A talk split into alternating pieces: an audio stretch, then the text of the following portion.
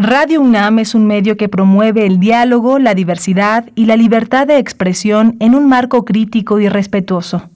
Los comentarios expresados a lo largo de su programación reflejan la opinión de quien los emite, mas no de la radiodifusora.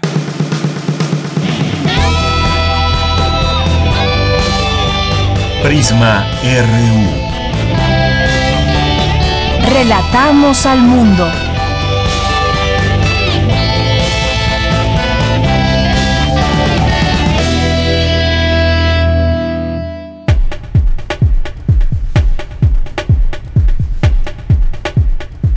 Muy buenas tardes, muchas gracias por acompañarnos aquí en Prisma RU como parte de la programación de Radio UNAM. Le damos la bienvenida en este día martes 31 de agosto del año 2021. Vamos a despedir ya este mes, el último programa de este mes de agosto. Segundo día del regreso a clases en las escuelas. Muchos niños contentos de haber regresado a clases con cierto temor, por supuesto, es normal y natural. Todos estos meses nos hemos mantenido y hemos pasado por varias etapas del miedo a contagiarnos, muchas familias que se han contagiado completas, niños, eh, papás, abuelitos y más.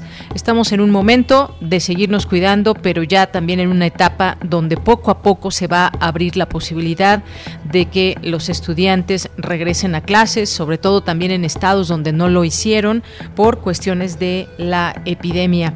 Bien, pues hoy vamos a platicar, vamos a seguir platicando de este tema con la doctora Guadalupe Soto Estrada, que es académica del Departamento de Salud Pública de la Facultad de Medicina de la UNAM, sobre el regreso a clases, si podría elevar el número de contagios o eh, también, pues, cómo se está dando esta situación en la Ciudad de México, en los estados donde se regresó a clases de manera presencial, que muchos han optado por el sistema híbrido, solamente acuden algunos niños, las fotos, los videos que hemos visto de escuelas, pues guardan una, una distancia considerable, lo adecuado para evitar contagios. Sin embargo, pues esto no solamente es la separación que hay en los salones, sino también dependen otras situaciones que ya conocemos, ventilación, lavado de manos eh, a la hora del recreo y comer el lunch y quitarse el cubrebocas, que siempre existe esta sana distancia. Ya, ya lo platicaremos con más detalle. Vamos a hablar de ese tema y vamos a hablar también de lo que pasa en Afganistán, cómo es que pretende eh, instalarse el talibán en el país, qué cambios se harán, cómo se harán respetar los derechos ganados por las personas, sobre todo por las mujeres en este régimen, se respetarán, es la pregunta. También la relación que hay entre Afganistán y otros otros, países tras este eh, este cambio ahora con el talibán en el poder y el apoyo que ha dado México también a periodistas y mujeres de este país. Conversaremos con Tarik Serawi, profesor de la Universidad Iberoamericana y especialista en Medio Oriente. Y platicaremos también, vamos a tener una invitación para que como parte de nuestro, nuestra programación, que hay muchos programas y hay muchas cosas que escuchar y que ustedes puedan aprender, eh, entretenerse, disfrutar. Bueno, hoy vamos a a, recomendarles y vamos a tener aquí a su conductora de la nueva temporada de Escuchar y Escucharnos. Amalia Fernández estará aquí con nosotros. Y también vamos a tener hoy martes a los poetas errantes. Lupita Buenrostro nos acompaña como parte de los poetas el día de hoy. Literatura con Alejandro Toledo en su sección A la orilla de la tarde. Tendremos también cultura con Tamara Quirós. Tendremos la información con nuestros reporteros, información desde nuestra universidad, información nacional e internacional. Quédese aquí con nosotros y escríbanos si, es, si le es posible, si tiene ganas de hacerlo en arroba prisma.ru. Es nuestro Twitter, Prisma.ru en Facebook y desde aquí relatamos al mundo. Relatamos al mundo. Relatamos al mundo.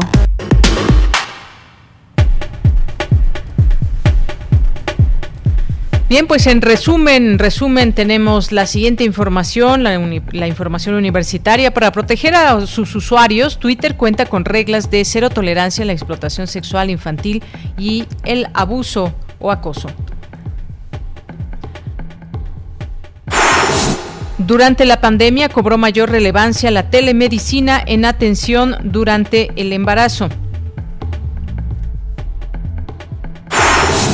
Caricaturistas participaron en la segunda mesa de homenaje Elguera por siempre y la caricatura política en México hoy. En la información nacional, el movimiento por nuestros desaparecidos en México urge al Estado mecanismos de búsqueda. Colectivos feministas se manifiestan esta tarde en calles del centro histórico.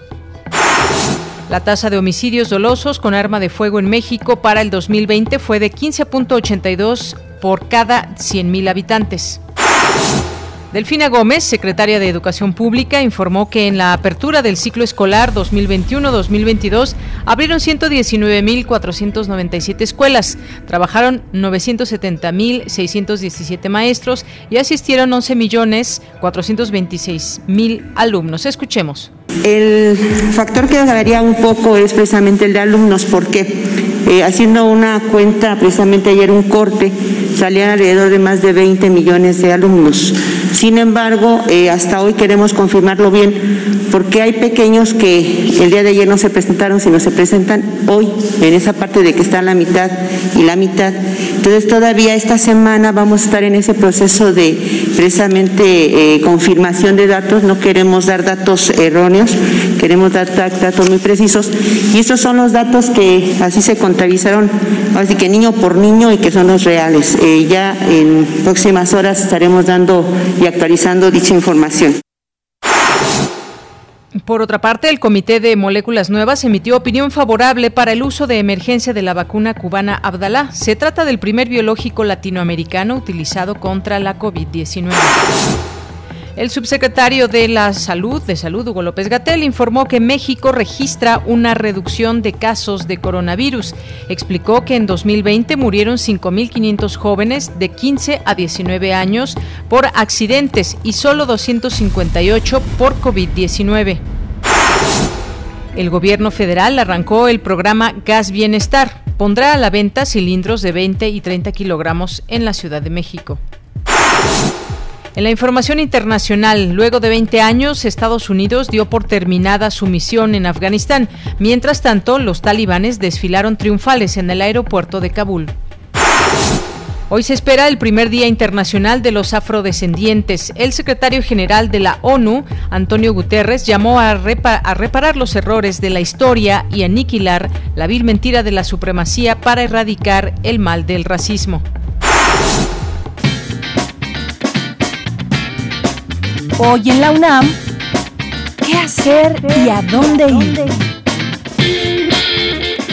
Como parte de las actividades de la 28 edición del Festival Internacional de Teatro Universitario, se llevó a cabo la inauguración de la exposición virtual Ven, Seremos, la potencia de ser en colectivo, que intenta mostrar algunos de los componentes que han contribuido interna o externamente para que la escena teatral mexicana posea las características con las que hoy atraviesa los tiempos de pandemia. Si te perdiste dicha presentación, la podrás consultar en el canal de YouTube de Teatro UNAM, así como la exposición virtual Ven, Seremos, la potencia de ser en colectivo, que se encuentra disponible en el sitio teatrounam.com.mx. Recuerda que hoy tienes una cita con la serie Hipócrates 2.0, bajo la conducción del doctor Mauricio Rodríguez. Esta coproducción entre Radio UNAM y el Programa Universitario de Investigación en Salud aborda las investigaciones y los asuntos relacionados con la salud que sean de interés del público. Hoy nos presentará un análisis y una reflexión sobre la pandemia de COVID-19 a cargo del escritor Juan Villoro. Sintoniza hoy nuestras frecuencias en punto de las 18 horas. La Casa de las Humanidades te invita a participar en el taller Flor y Canto, relectura de la obra La visión de los vencidos de Miguel León Portilla, que será impartido por el doctor Juan Carlos Torres López y forma parte de las actividades conmemorativas por los 500 años de la caída de la Gran Tenochtitlan. Las sesiones se llevarán a cabo todos los viernes de septiembre de 13 a 15 horas. Consulta la convocatoria completa en el sitio oficial de la Casa de las Humanidades de la UNAM. Y recuerda que si utilizamos cubrebocas, nos cuidamos todos.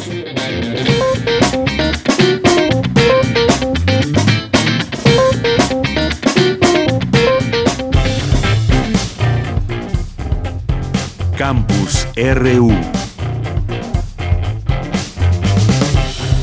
Bien, pues iniciamos el programa en nuestro campus universitario. Les saludamos, les saludo aquí en el micrófono. Soy de Yanira Morán, allá en cabina. Muchos saludos a mis compañeros Rodrigo Aguilar en la producción, Denis Licea en la asistencia de producción, Socorro Montes en los controles técnicos. Y en nuestro campus me enlazo con mi compañera Cindy Pérez Ramírez. Urgen expertos en derechos humanos crear protocolos de búsqueda para las personas desaparecidas en México debido a que se ha convertido en una crisis humanitaria humanitaria. ¿Qué tal, Cindy? Muy buenas tardes, adelante. Muy buenas tardes, Deyanira, es un gusto saludarte a ti y a todo el auditorio. En México, la cifra de personas no localizadas, de acuerdo con la Comisión Nacional de Búsqueda, ha ascendido a 91.327 del 15 de marzo de 1964 al 30 de agosto de 2021. Tamaulipas y Jalisco son los estados que han registrado un mayor número de personas desaparecidas y no localizadas. Ante la urgencia que implica el tema, el movimiento por nuestros desaparecidos en México organizó el Foro Internacional Avances y Pendientes en la Agenda de Desaparición de Personas en México. Michelle Bachelet, alta comisionada de las Naciones Unidas para los Derechos Humanos, resaltó la apertura del gobierno mexicano para recibir por primera vez al Comité contra la Desaparición Forzada de la ONU, mismo que ayudará a contribuir a la búsqueda de víctimas. Es necesario ir más allá, es necesario garantizar la búsqueda de todas las personas desaparecidas y el acceso a la justicia, así como prevenir nuevas desapariciones.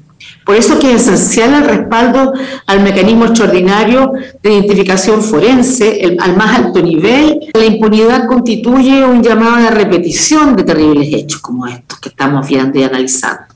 Es fundamental avanzar en la investigación de los responsables poniendo fin a la impunidad imperante, porque tal como lo ha señalado recientemente la Suprema Corte de Justicia de la Nación, la búsqueda y la investigación deben ser articuladas y coordinadas para que las personas desaparecidas sean buscadas con el máximo de los recursos disponibles. Y en todos estos procesos debe facilitarse la efectiva participación de las familias de personas desaparecidas y que puedan participar en condiciones de seguridad. Debemos también alentar a los estados y a los municipios a asumir sus propias acciones para dar respuestas efectivas a esta crisis. Por su parte, Alejandro Encina, subsecretario de Derechos Humanos, Población y Migración, se refirió a la crisis forense que enfrenta el gobierno mexicano. Más de 52 mil cuerpos identificar, el 60% yace en fosas comunes en cementerios públicos.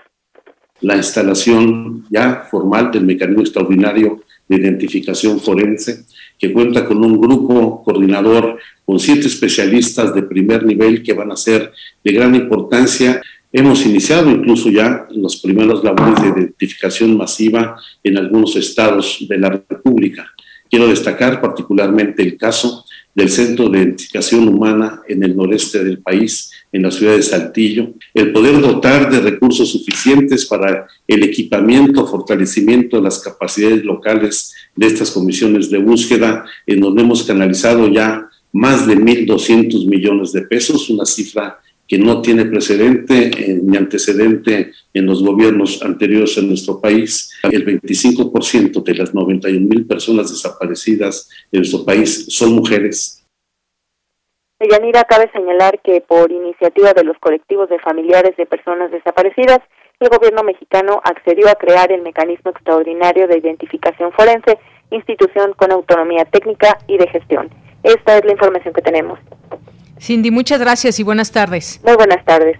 Bien, pues ayer ya platicábamos de este tema de los desaparecidos en México y eh, ahora en esta información, eso, eso de la creación de protocolos de búsqueda que pues poco a poco se han ido también eh, puliendo estos estos protocolos de búsqueda para las personas desaparecidas en México, pero sin duda alguna también eh, esto es real y se decía en esta información también una crisis se ha convertido en una crisis humanitaria una crisis humanitaria que no, no tiene comparación y se da eh, un presupuesto importante de millones de pesos. Sin embargo pues esta situación eh, continúa. Es un trabajo de todos. Las autoridades pueden ser y son muy importantes en esto porque sin ellas, sin ese recurso, sin esa exigencia, pues no se podría abrir esa posibilidad de intentar eh, encontrar a las personas desaparecidas y que más personas no desaparezcan, pero pues es un trabajo también desde las propias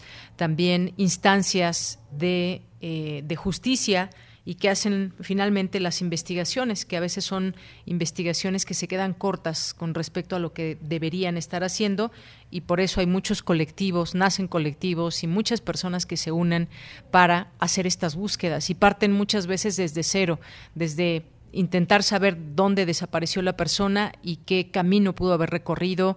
Y, luego nos encontramos con fosas clandestinas y muchas muchas otras cosas más. Es un tema muy muy muy triste y que se queda a deber aún pese a los esfuerzos que pueda haber. Vámonos a la siguiente información con mi compañera Dulce García, que también ya está en la línea telefónica. Eh, experta brinda recomendaciones para usar Twitter de una manera más segura. Esto le interesa a las personas, a las personas que utilizan sus cuentas de Twitter y que a veces incluso están ligadas con Facebook y más. Cuéntanos, Dulce, buenas tardes. Así es, Deyanira, muy buenas tardes a ti al auditorio. Deyanira, Twitter es actualmente una de las redes sociales y plataformas de comunicación más populares del mundo, pues cuenta con más de 353 millones de usuarios activos en un mes. Esta red social de Yanira logró volverse indispensable para la estrategia de social media marketing debido a varios aspectos, como lo es su fortaleza en la información en tiempo real. Al hablar de la seguridad y las mejores prácticas en Twitter, en el marco del seminario Redes Sociales y Entornos Digitales que organiza la UNAM, Adela Goberna, gerente de políticas públicas en Twitter para América Latina de habla hispana, dijo que una de las reglas más importantes y fuertes dentro de dicha red social es la tolerancia cero hacia la explotación infantil sexual, así como al, hacia el abuso o el acoso. Añadió que Twitter también prohíbe la propaganda electoral y que si algún usuario ve información de ese tipo la puede reportar, a lo que añadió que Twitter también cuenta con un sistema de apelación para los usuarios que pudieran atravesar por alguna suspensión de sus cuentas. Por otra parte, de Yanira, Adela Goberna brindó algunas recomendaciones para usar Twitter de una manera más segura. Vamos a escucharla. Es importante decirle que la seguridad siempre comienza detrás de cámara, ¿no? Y es importante hacerse algunas preguntas para saber si nuestra cuenta realmente está segura, como cuándo fue la última vez que cambiaron de contraseña, si tienen activada la, la autenticación de dos fases o de dos pasos, qué correo tenemos asociado a nuestra cuenta y cuántos dispositivos, por ejemplo, están conectados a nuestras cuentas. Entonces es importante tener estas preguntas para también conocer un poco sobre cómo podemos estar más seguros. Deyanira, la experta añadió que es necesario que los usuarios sepan que Twitter nunca pide ninguna contraseña por correo electrónico, mensaje directo o por respuesta a algún tweet. Tampoco pide que se descargue información o se inicie sesión en un sitio web que no sea Twitter y tampoco pide que se descarguen datos adjuntos o que se instale algún software en su computadora o en su dispositivo móvil. Vamos a escuchar nuevamente. Lanzamos nuestro nuevo programa de, de verificaciones Ahora todas todos los pedidos de verificación se pueden hacer desde la plataforma. Eh, hay una serie de requisitos que las cuentas tienen que cumplir para poder avanzar dentro de, este proceso.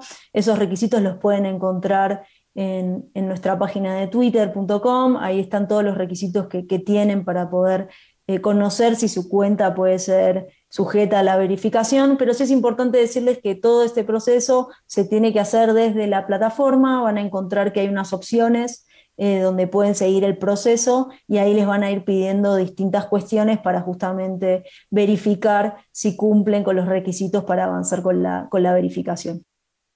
Y bueno, Deyanira, les comparto rápidamente algunos datos curiosos de Twitter. Y es que cerca de un 46% de los usuarios utilizan esta red social a diario mientras que un 66% de ellos inicia sesión por lo menos una vez a la semana. Sin embargo, un estudio reveló que un 44% de los usuarios de Twitter jamás han enviado un tweet. Otro dato curioso de Yanira es que una de las razones por las que Twitter es tan popular para las noticias es porque tiende a revelar noticias importantes al momento, además de que la plataforma es muy bien conocida como una buena fuente de noticias porque los periodistas somos increíblemente activos en la red social. Ella mira, la verdad es que yo no lo soy tanto, pero visto que tú sí. Esta es la información. Muchas gracias, gracias Dulce García por esa información. Efectivamente, datos interesantes que arroja Twitter. ¿Y cuántas veces no hemos escuchado inconformidades de parte de personas a quienes les han suspendido en algún momento su cuenta por el uso de ciertas palabras o por el uso que le dan a Twitter?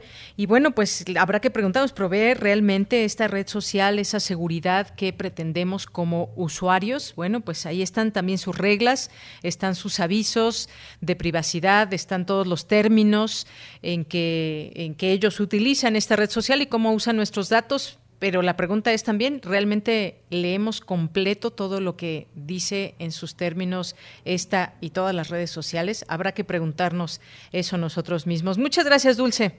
Gracias a ti, muy buenas tardes. Muy buenas tardes.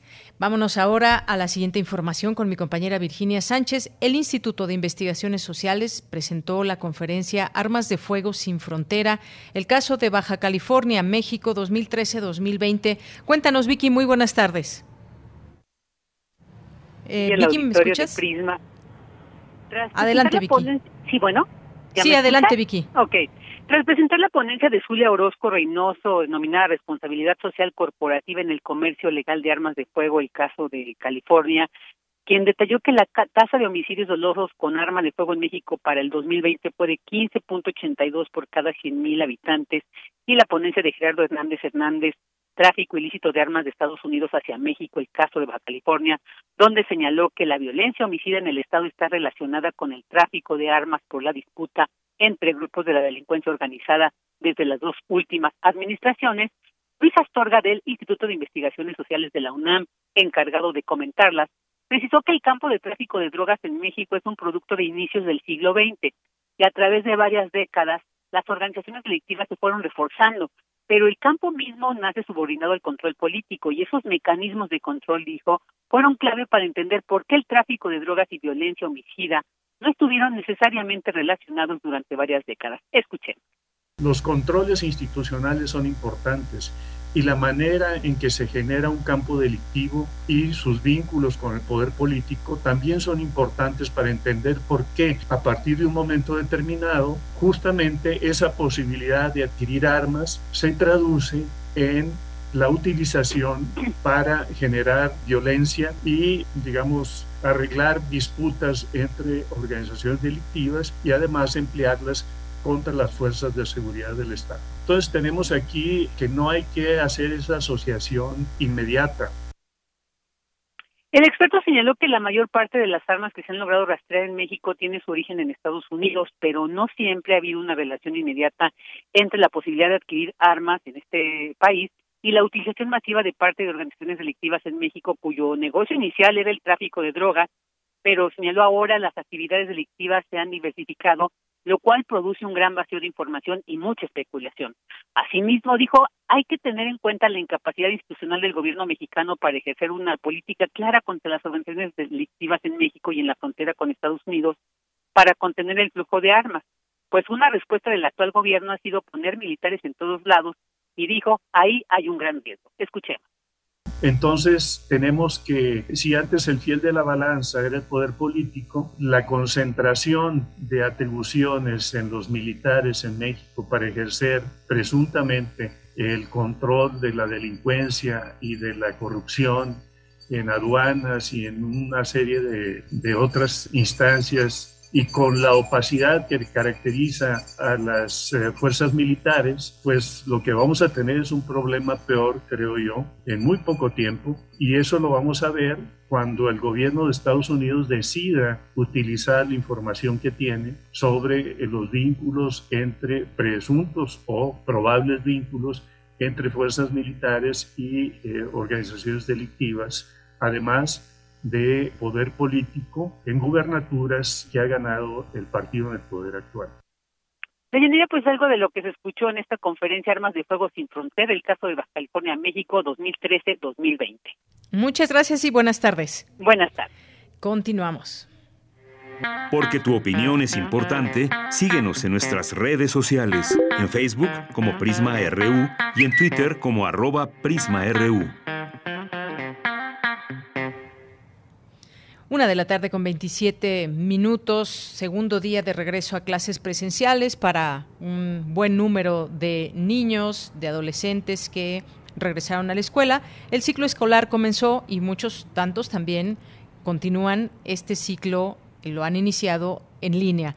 En línea y con todas las situaciones que ya eh, conocemos y que se han dado a conocer desde aquel inicio, desde el pasado, desde el pasado ciclo escolar que ya fue todo en la modalidad en línea y que ahora pues se abrió esta posibilidad. Y hablamos ayer de las características y situaciones que permean en cada estado, en cada escuela y en cada familia, porque cada familia tiene en sus manos la decisión de enviar a sus hijos o no, dependiendo eh, de distintas circunstancias. Así que hablemos de este regreso también desde la parte médica, lo que dicen los especialistas.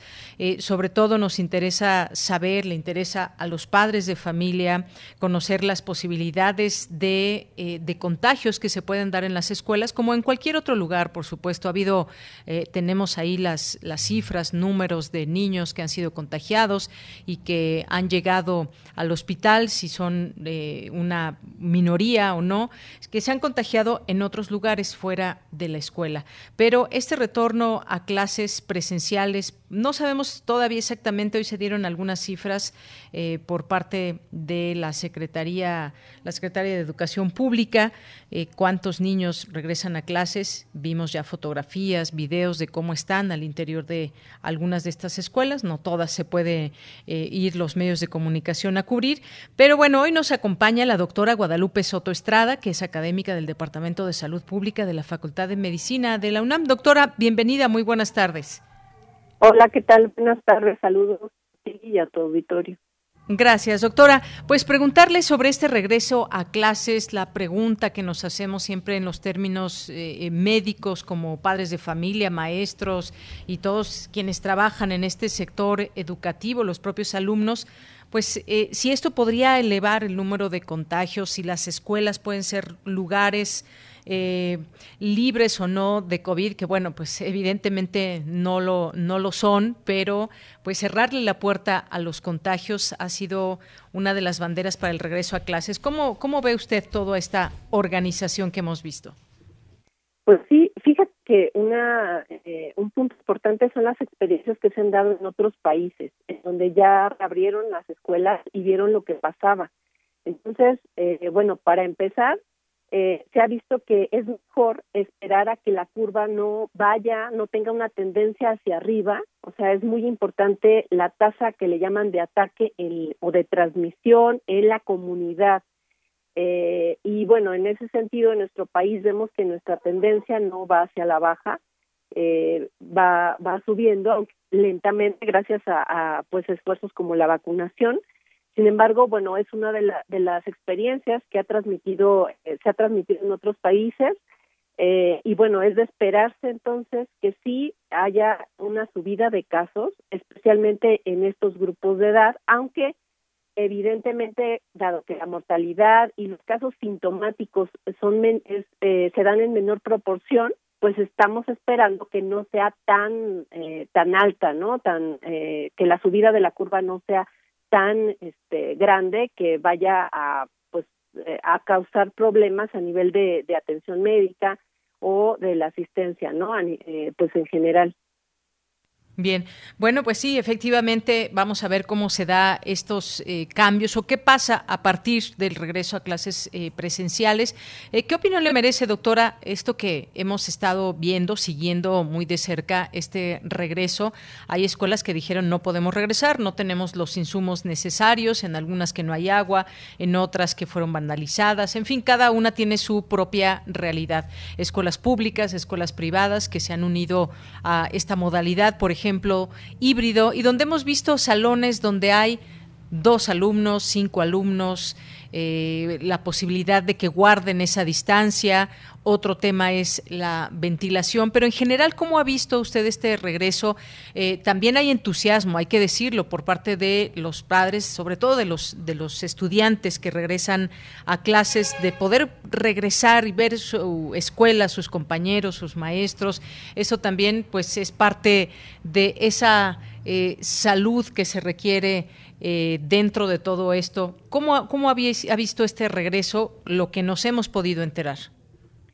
Sí, bueno, eh, podemos hablar de que México es eh, pues un mosaico, tiene contextos sociales muy diversos y evidentemente la, la presentación de la enfermedad va a obedecer a estos contextos. Entonces, el comportamiento eh, más, más o menos lo vamos a ver en dos o tres semanas, ya el comportamiento de este regreso a clases, pero te puedo decir que eh, pues hay lugares en donde evidentemente la desigualdad, las condiciones socioeconómicas que tiene la población los van a obligar a lo mejor a estar en, pues, en ambientes no favorables, eh, sí favorables para la transmisión, no favorables para la prevención. Eh, considero que hacía más falta capacitación por parte del, del personal, esa es mi, mi eh, opinión, eh, porque en otras en otros lugares en donde se ha dado esto, el, personal tiene otro tipo de estrategias, ¿no? Que son mucho más finas por ejemplo, eh, se ha visto que en las escuelas secundarias la transmisión es mucho mayor que en las primarias, eh, cosa que eh, aquí en México, pues no, no, yo no he visto la diferencia en cuanto a estrategias, se ha dado de manera general, independientemente de las características de los eh, lo que obliga obligaría a, plantear algoritmos o, digamos unas rutas específicas para cada situación eh, que tampoco he visto. Eh, también es muy importante eh, ver que a, en los lugares en donde más niños van a regresar, paradójicamente tenemos pues menos eh, acceso, a lo mejor por co condiciones socioeconómicas, culturales o sociales, a la atención oportuna, al diagnóstico oportuno, que son puntos clave que se han señalado a nivel mundial para prevenir en las escuelas brotes y la transmisión eh, comunitaria, ¿no? La transmisión a, personas, contactos familiares y personal de, del staff de, de docentes. Entonces, eh, creo que en ese sentido sí hace falta todavía insistir en que eh, además de la prevención, tenemos que actuar en el momento que se presenten casos. Esto ya es una realidad, ya regresaron, entonces es importante pues mejorar y reforzar estas medidas de atención a brotes, a casos, identificarlos oportunamente y ya como último dato te puedo decir que si un niño se detecta en menos de un día, se pueden prevenir 80% de los casos subsecuentes o casos asociados. Eh, si se tarda eh, más de siete días, pues entonces vamos a tener eh, solo el 5% de prevención de casos.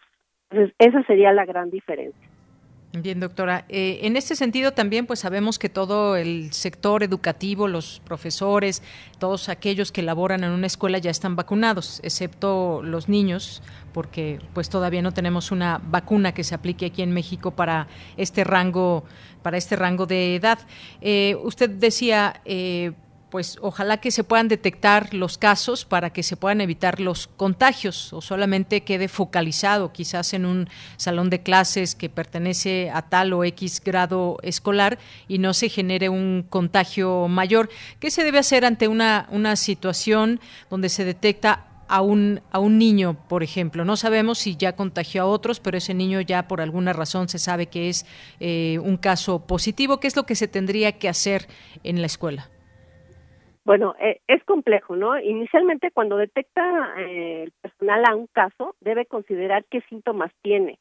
Y de acuerdo a, los síntomas, se puede clasificar como un, un, probable caso de riesgo alto, o sea, que sí tiene mucha probabilidad de tener COVID, o un eh, caso de riesgo bajo. Y eh, se tienen que hacer, obviamente, se tiene que mandar a diagnóstico lo más pronto posible para ver si es positivo o no y de acuerdo a esto tendremos que tomar medidas para estudiar y avisar a los contactos para aislar, pero fíjate que esta esta atención rápida podría evitar las cuarentenas grandes que se han dado también en otros países y que han dicho, pues saben que tenemos que limitar, mejorar y precisar el diagnóstico, la atención y el seguimiento de los de los contactos. Entonces, esto si se hiciera de manera oportuna, eh, se podrían, podrían permanecer las escuelas abiertas solamente confinando a los casos cercanos o al caso positivo inclusive eh, y podríamos actuar de manera más oportuna, ¿no? En caso de que el niño empiece con complicaciones, que sabemos que es menos frecuente, pero sí llega a ocurrir, si hay hospitalizaciones en niños, entonces podemos actuar de manera oportuna eh, y bueno, eh, obviamente las estrategias dependen de las características en que se dé esa situación. Obviamente en escuelas en donde mm, pues eh, con cierta cercanía que en donde no se respeta la distancia con cierta edad pues va a ser más frecuente se ha visto por ejemplo que en las universidades eh, es mayor el riesgo eh, al parecer el contacto es más cercano de, de más duración y esto ha propiciado que en estas edades de la universidad se den más brotes, por ejemplo, que en niños más pequeños, ¿no? Entonces tenemos que ver eh, de forma más precisa la atención dependiendo de las características y del contexto. Efectivamente, doctora, pues sí, todo es, es, es complicado cuando eh, pues se pretendió ahora este ciclo escolar abrir esta posibilidad y es complicado por todas las características que, que, ya se han mencionado y todas las disparidades que hay también, este contacto que puede ser cercano entre estudiantes, aunque pues esto que usted hace, esta diferencia, es interesante conocer esos datos, como en... Eh, personas eh, jóvenes de más edad se puede propiciar el contagio de una manera más fácil que en niños, por ejemplo, de, primaria o incluso eh, de secundaria también. Cada, edad también tiene sus propias características de comportamiento, hay que señalarlo de esta manera y ese comportamiento también nos dará esa pauta. Hay reglamentos que ya se hicieron de manera muy estricta en algunas escuelas de cómo tiene que ser esta convivencia, no es ir a la escuela y estar cercanos a nuestros compañeros. Quizás en una misma aula se pueda dar una cercanía de metro y medio o dos, pero no puede pasar de esa, de esa cercanía. Eh, los cubrebocas, que quizás sean molestos también usarlos varias horas eh, entre los estudiantes. Son muchas situaciones que vuelven compleja esta situación, pero en general le parece que puede ser una, o que ha sido una buena decisión el empezar a abrir esta posibilidad del regreso a clases, que ya es real para muchos, otros pues no, ha sido una, esta es una decisión eh, en familia, con los propios eh, pequeños que regresan o no. Hay todavía miedo y hay quien no está enviando a sus hijos a la escuela, otros tanto sí, pero ¿qué le ha parecido esta, pues esta decisión? Pues es que ¿no? Eh, apostar por, por algo en particular. Yo le, te podría decir que dada la disparidad que hay en México, entiendo que hay circunstancias en las que los niños deben regresar forzosamente. Eh, sabemos que en general, pues, es bueno para la salud mental. Eh, sin embargo, pues ahorita hay que priorizar también la, la salud, ¿no? en general, la salud física. Y eh, en, en los grupos en los que pueda haber menos niños eh, y que los otros niños puedan tomar eh, clases a distancia, pues creo que es favorable. O sea, el hecho de que no regresen todos eh, en, un, eh, en un solo momento es bueno, va a poder limitar un poco esta transmisión. En el momento en que regresen todos, bueno, espero que ya la curva esté hacia abajo. Eso sería lo ideal para que la transmisión no sea tan alta, porque aunque más o menos entre 35 y 40% de los niños que se, se contagien van a ser asintomáticos, sí van a transmitir la enfermedad a los adultos, donde vemos que pues esta esta cuestión de asintomáticos se reduce y van a van a empezar a, presentarse casos. Entonces sí tenemos que considerar esto, eh, es un contexto complejo, eh, Creo que es adecuado ir eh, haciendo gradual la, la, incorporación de los niños. Es algo que se tiene que hacer, este, definitivamente ya pronto, pero sí que sea paulatino, que sea pausado y que se cuiden mucho estos aspectos que se han insistido a nivel internacional. O sea, que, que sean grupos pequeños, que sean limitados a que tengan pocos contactos, que se cuiden mucho las medidas de higiene, el distanciamiento eh, pues entre entre niño y niño y obviamente las medidas de higiene y el cubrebocas, ¿no? Seguir utilizándolo, eh, enseñando a nuestros niños a que deben usarlo y la importancia de hacerlo. Y esto pues eh, en muchas escuelas en donde se lleven a cabo estas prácticas, seguramente el riesgo va a ser mucho más bajo que en las escuelas que no se cuiden. Muy bien, pues gracias, eh, doctora, y que también, pues esta esta situación es importante desde todos estos eh, puntos de vista tenerlo en cuenta usted como epidemióloga también. Pues esta esta curva que hemos tenido de aprendizaje me parece importante. Hemos aprendido a, cuidarnos un buen número de personas, aunque exista quien se rehúse o a la vacuna o al cubrebocas y más, pero eh, finalmente esto del contagio si ponemos un niño promedio, eh, quizás los más pequeños, eh, pues que tienen papás o padres más, más jóvenes. Eh, sin embargo, pues en general me parece que actualmente eh, cada, por cada niño que va a la escuela, pues sus padres o sus abuelos con quienes convivan de 18 años en adelante, pues ya a estas alturas deben estar vacunados o por lo menos con una dosis. Eh, todavía no se terminan los esquemas completos y eso por lo menos eh, pensaríamos que si no evita el contagio en casa, en dado caso de contagiarse en la escuela, pues sí tendríamos menos hospitalizaciones y menos síntomas graves, dada la vacunación que ya llegó a las casas de los menores.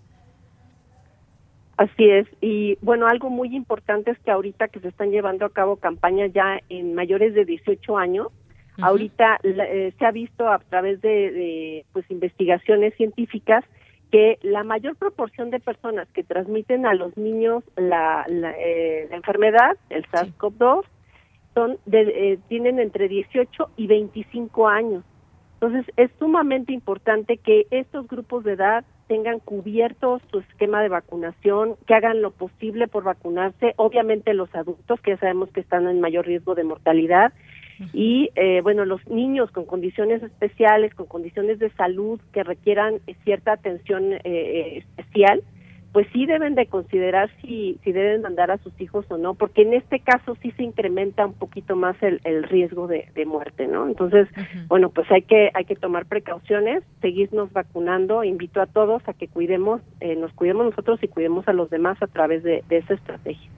Muy bien, bueno, pues ahí está. Muchas gracias por esta información, por esta conversación, doctora. Siempre es importante contar con estos puntos de vista que nos den posibilidad también de, decidir sobre lo que tenemos eh, frente a sí, en este caso el regreso a clases con todos los cuidados, pero sobre todo también con el conocimiento y sentirnos a gusto, porque de eso se trata, que los niños vayan también con cierta, con, que vayan con tranquilidad, que vayan contentos a aprender, a regresar a las aulas, más allá de, del miedo que también nos previene de muchas cosas, pero esa es la, la idea también entre, las, entre los niños, entre las juventudes. Muchas gracias, gracias doctora. De nada, buenas tardes a todos. Muy buenas tardes. Gracias a la doctora Guadalupe Soto Estrada, académica del Departamento de Salud Pública de la Facultad de Medicina, especialista en epidemiología por la UNAM. Continuamos. Relatamos al mundo. Relatamos al mundo. Bien, pues ya nos vamos ahora a nuestra siguiente conversación a la una con 45 minutos. Está ya en la línea telefónica el doctor Tariq Serawi, que es profesor de la Universidad Iberoamericana, es especialista en Medio Oriente y vamos a platicar pues de Afganistán y cómo van las cosas allá y cómo se va relacionando con el mundo con la llegada del Talibán. ¿Cómo, cómo está, doctor? Muy buenas tardes. Hola, ¿qué tal? Eh, muy buenas tardes, ¿Cómo, ¿cómo están?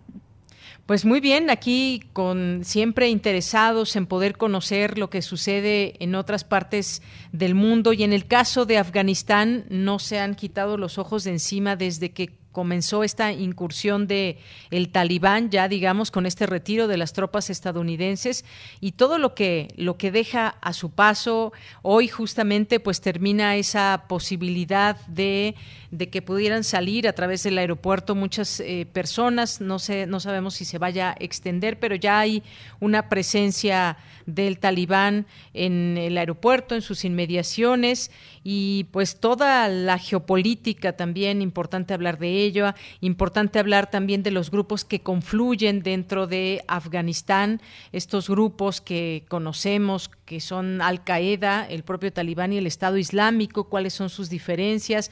¿Qué nos puede decir, doctor, eh, usted que seguramente ha seguido muy, muy de cerca todos estos movimientos y cómo ha avanzado también todo esto a unas eh, semanas ya de la entrada y el control que ha tomado el talibán. Sí, en, efecto, no solo están ahora los reflectores eh, yendo hacia Afganistán, eh, sino que también eh, los sucesos han pasado a una velocidad impresionante, desde la propia toma de Kabul, la cual los norteamericanos más o menos daban seis meses que el gobierno podía aguantar y no resistió ni una semana. Fue realmente eh, dramático. Y si a esto sumamos las imágenes de ayer en Kabul, justamente de los talibán festejando por una parte y eh, la gente que no pudo salir, pues que realmente ha sido abandonada. Eh, es dramático, junto con todo el equipo militar también del que se hicieron los talibán. Justo hoy en la mañana estaban paseando en los cielos de Kabul helicópteros que se quedaron, pues que ya los norteamericanos no, no se llevaron, dejaron mucho. hay en, efecto una gran incertidumbre en torno a cómo va a actuar el talibán, si será el mismo talibán de los noventas, que recordemos eh, tuvo un actuar en, gran parte de, todos los ámbitos, ¿sí? en el político, derechos humanos, eh, realmente terrible. Yo creo que en el único donde uno podría decir eh, hay puntos positivos, y lo digo muy entrecomillado y que lo tomen con pinzas, por favor, es en el tema del combate al cultivo del opio. Fue lo único que el talibán realmente se destacó porque pararon el cultivo del opio en, Afganistán. Eh, pero hoy, eh, 20 años después de que el gobierno talibán cayó allá en el 2001, eh, nos preguntamos efectivamente qué tipo de gobierno van a crear. Los talibán están hablando de inclusión, quién sabe qué entiende el talibán por un gobierno inclusivo. Los talibán están hablando también de que van a crear un gobierno interino eh, para que ayude a la transición pacífica. Eh, Estados Unidos, Washington, eh, ya les pidió que en este gobierno interino se incluyan figuras como Hamid Karzai, como Gulbuddin Hekmatar, que son figuras políticas muy importantes durante los últimos 20 eh, años de gobierno apoyado por los norteamericanos. Y, por supuesto, hay retos al interior del país. Y estos retos efectivamente es la relación futura de Talibán con Al Qaeda, porque recordemos, esta fue la razón principal de, de, la, de la invasión. Recordemos, ojo, eh, el, talibán presta su suelo, o más bien Al Qaeda aprovecha que Afganistán es un estado deshecho donde no existe después de, la guerra civil y aún con el gobierno talibán no hay realmente el Estado de Derecho y Al Qaeda aprovecha para instalarse ahí. Eh, y esta es la razón por la cual eh, los Estados Unidos básicamente invaden y quitan al talibán del poder, exigen que Afganistán cese de prestar eh, su territorio para que Al Qaeda pueda crear campos de entrenamientos. Entonces, una de las grandes interrogantes es cuál va a ser la relación, si es que existirá una, eh, con eh, Al Qaeda. Por supuesto, la comunidad internacional tiene los ojos puestos sobre esto, sobre si Afganistán seguirá prestando, como lo hizo en el pasado, su territorio a organizaciones consideradas terroristas. Y lo otro es eh, la rivalidad que existe con el Estado Islámico eh, del Jorazán, o el Estado Islámico de la región del, del Jorazán, que es una filial del Estado Islámico. ¿Cuáles son las diferencias entre estos tres grupos? Son muchas, de hecho. No solo en la visión que las eh, tres tienen de, del Islam. los talibán, recordemos, surgen, son una, una facción que surge de los eh, mujahidin, de estos milicianos, guerreros de Dios en árabe, que surgen de eh, la resistencia en contra de eh, la invasión soviética, que inicia en el 79, finales de los 70. Y la visión de los talibán es una mezcla realmente de viejas costumbres y prácticas tribales eh, del de el, grupo étnico pashtun. Si bien, aclaro, la mayoría de talibanes hoy son pashtun, pero no exclusivamente hay pashtun, también hay diversos eh, grupos hoy que conforman a los eh, talibán. De hecho, tradicionalmente, la oposición a los talibán, que todavía existe y están en Panjir, de hecho es el hijo de Ahmed Shah Mazud, quien hoy está llevando la resistencia en una sola provincia Eh, son eh, tadjikos y una mezcla de tadjikos y uzbecos, que es otro grupo étnico que encontramos. Entonces los talibán tienen una visión del Islam que cae en lo tribal, que y, es, que es contraria como al talibán, digamos, Al Qaeda y, el talibán no se entienden. Eh, con Al Qaeda había una buena relación en su momento, y esto porque eh, Osama Bin Laden participa también en la guerra de Afganistán, pero eh, Al Qaeda es principalmente conformada por árabes. Y Al Qaeda va a tener una visión de exportar, eh, digamos, la, la revolución islámica, pero que no se confunda con Irán, más bien de exportar el, el proyecto político eh, inspirado en, en, un Islam muy riguroso, muy ortodoxo en extremo, y que por supuesto hace uso de la violencia para llevar a cabo sus fines, a diferencia de los talibán, que el objetivo que tenían era muy local, tomar el poder en Afganistán y instalar un gobierno eh, islámico en Afganistán. Eh, para Al Qaeda, realmente el proyecto político era mucho más difuso. Al Qaeda hablaba de la instauración de un califato, pero no había un lugar en específico donde empezar. También lo que pedía Al Qaeda, y sigue pidiendo es el retiro de tropas norteamericanas de todo el Medio Oriente, principalmente de Arabia Saudita, eh, porque recordemos, pues en Arabia Saudita se encuentran dos de las ciudades sagradas para eh, los eh, musulmanes. Al Qaeda tiene una visión que se inspira más en lo que llamamos el salafismo, que es tomar un Islam político, pero también muy militante. los talibán surgen más bien de la resistencia en contra de una guerra eh, de invasión, de una ocupación militar, que en este caso es la URSS. Y el Estado Islámico del Khorasan o del Jorazán son eh, en su gran mayoría talibanes que están molestos durante los 20 años de eh, ocupación militar porque ven que no hay avances, ven que el talibán no está eh, no está avanzando. Esto, por supuesto, va a cambiar durante los últimos eh, años. Pero también eh, recordemos que el Estado Islámico se deslinda de Al Qaeda, o sea, surge de Al Qaeda, pero de Al Qaeda Irak. Sí. Y se deslinda de, de Al Qaeda Irak. Su visión política es muy parecida. Más bien aquí lo que cambiaría sería la manera de lograr esta visión política que habla más de la instauración de un califato a nivel eh, internacional. El talibán realmente no tiene un interés en llevar sus prácticas políticas fuera de eh, Afganistán. Pero hay un, hay un punto importante. Todos estos grupos han surgido de invasiones y ocupaciones militares extranjeras. Y todos ellos han salido de la violencia que se vive bajo estas ocupaciones eh, extranjeras. Entonces, recordemos que eh, para mí esta es la preocupación más grande. Que Al Qaeda se aprovechó hace 20 años de que Afganistán era un estado prácticamente fallido. Hoy, después de 20 años, la ocupación militar no se encargó de reconstruir un estado.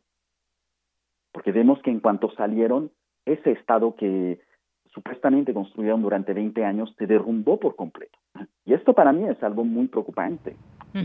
No solo la cuestión de los talibán hoy que hayan subido en el poder, sino que estos escenarios los tenemos en muchos otros lugares, en Libia, por supuesto, en Irak, por supuesto, en Siria. Entonces, esto es lo, lo, lo lo preocupante.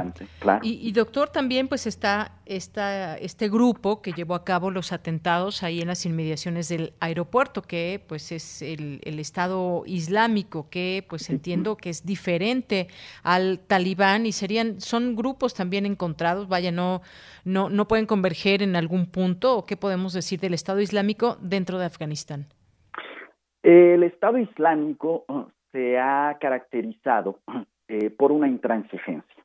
El Estado Islámico no busca debatir y en este sentido eh, la gran mayoría de grupos con los que se ha enfrentado eh, la visión es la siguiente, o derrotarlos o que eh, acepten al Estado Islámico como la única autoridad. Pero, ojo, no olvidemos que hace 20 años el talibán era considerado un grupo terrorista y hoy se está dialogando con ellos. Entonces, esto también deja puertas muy abiertas de cómo podría llegar a actuar en un futuro el Estado Islámico del Jorazán. En este momento es uno de los mayores retos si es que eh, los talibán llegan realmente a conformar un gobierno eh, bien eh, establecido. ¿Tienen la capacidad para hacerlo? Sí. No esperemos un gobierno democrático definitivamente. Los talibán incluso ya declararon que en el caso de los derechos de las mujeres no va a haber debate, no se van a abrir al debate, porque para ellos están muy claros. Bien, doctor, pues eh, complicada, digamos, la situación en cuanto, pues hay una parte de la población también muy importante que, pues rechaza al talibán, pero no le queda más remedio que quedarse. No todos pueden salir y no todos pudieron llegar al aeropuerto y salir a algún país, como el caso de México, que aunque pocos, pero llegaron periodistas, llegaron mujeres de Afganistán. Nos queda, nos queda solamente dos minutos. Me gustaría que nos compartiera su opinión sobre sobre esto que México tiende la mano, tiende este puente con, con Afganistán, bueno, con quienes quieren salir y huyen de Afganistán? Sí, muy, muy rápidamente, pues esto vemos es una continuación dentro de la política exterior que tenemos ya desde siglo XIX. Pues recordemos, se abren las puertas a Martí, por ejemplo.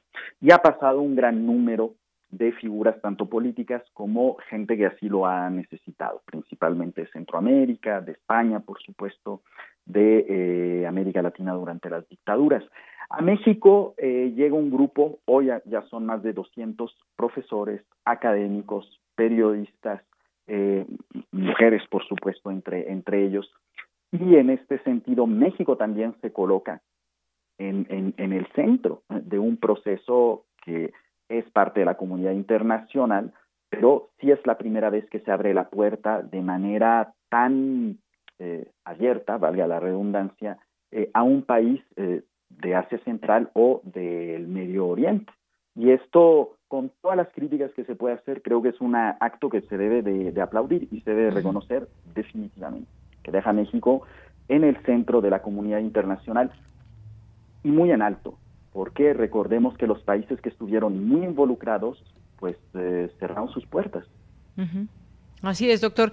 Pues le agradezco mucho estos, estos minutos, este análisis. Queda mucho por platicar porque también, pues, cómo se va a relacionar Afganistán con otros países, otros países, cómo ven ahora entenderse con el talibán. Y me refiero a países tan poderosos como puede ser China o Rusia, pero ya lo platicaremos en otro momento, doctor. Por lo pronto, pues muchas gracias por estar aquí con nosotros en Prisma RU de Radio UNAM. Siempre es un gusto estar con ustedes y bueno, una tarde excelente, eh, tanto allá para ustedes en cabina como a los radioescuchas también. Muchas gracias. A usted también, muchas gracias, doctor. hasta, luego. Buenas tardes. Fue el doctor Tarik Serawi, profesor de la Universidad Iberoamericana, especialista en Medio Oriente. Son las dos de la tarde, vamos al corte, regresamos a la segunda hora de Prisma RU. Porque tu opinión es importante, síguenos en nuestras redes sociales, en Facebook como Prisma RU y en Twitter como arroba PrismaRU.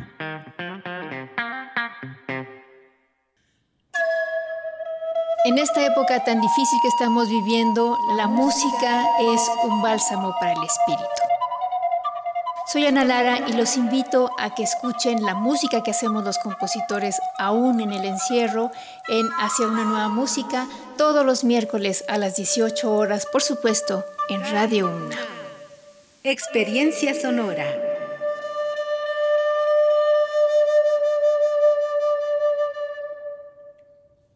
norteños, chilangas, sureños, costeñas, yaquis, mayas, mazaguas, campesinos, rockeros, millennials, centennials, abuelas, tías, primos. Con tanta diversidad es imposible pensar igual, pero hay muchas cosas que nos unen. Nos une la libertad de tomar decisiones.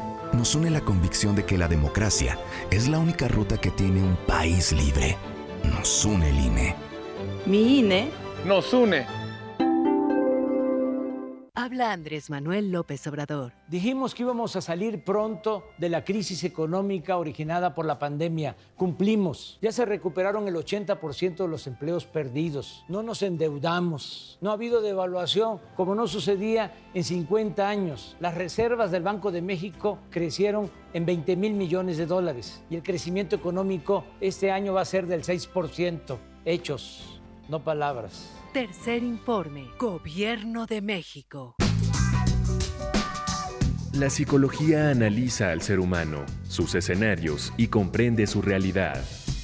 Juntos hagamos conciencia, psicología y sociedad. Quinta temporada. Un programa de análisis y reflexión con Berenice Camacho y las doctoras Mariana Gutiérrez Lara, Laura Ramos Langurén y Tania Rocha todos los lunes a las 18 horas por el 96.1 de FM. Y sigue la conversación en radiopodcast.unam.mx. Radio UNAM, Experiencia Sonora. Queremos escuchar tu voz. Nuestro teléfono en cabina es 55 36 43 39. Mañana en la UNAM qué hacer y a dónde ir. Libros UNAM abre la convocatoria de Bordeando Fronteras, seminario sobre narradoras latinoamericanas, que se llevará a cabo del 21 de septiembre al 21 de octubre de 2021, los días martes y jueves de 10 a 12 horas a través de la plataforma Zoom. Este seminario es gratuito y podrás inscribirte hasta el día 5 de septiembre. Para mayores informes visita las redes sociales de Libros UNAM. La serie Escuchar y Escucharnos estrena temporada. Este proyecto nació ante la imperiosa necesidad de tomar una postura frente a la creciente ola de violencia contra la mujer y el fortalecimiento de los movimientos feministas en el mundo y al interior de la UNAM. Mañana miércoles primero de septiembre inicia la octava temporada y lo hará charlando con la doctora Tamara Martínez Ruiz, titular de la Coordinación para la Igualdad de Género de la UNAM, quien hablará acerca del trabajo que se ha realizado en dicha coordinación a casi año y medio de su creación. Acompáñanos mañana miércoles primero de septiembre en punto de las 10 horas a través de nuestras frecuencias 96.1 de FM y 860 de AM. La Universidad Nacional Autónoma de México y el Programa Universitario de Estudios sobre Asia y África te invitan a participar en el curso Conflictos y Proyecciones del Continente Africano en el siglo XXI, bajo la coordinación del maestro Javier Sacristán y la maestra Adriana Franco. Este curso busca realizar una serie de ponencias sobre distintos temas vinculados con el conflicto y el desarrollo. Las sesiones se llevarán a cabo del 11 de octubre al 13 de septiembre de 2021. Para mayores informes e inscripciones, visita el sitio oficial del Programa Universitario De Estudios sobre Asia y África de la UNAM. Y recuerda, no bajemos la guardia frente a la COVID-19. Para Prisma RU, Daniel Olivares Aranda.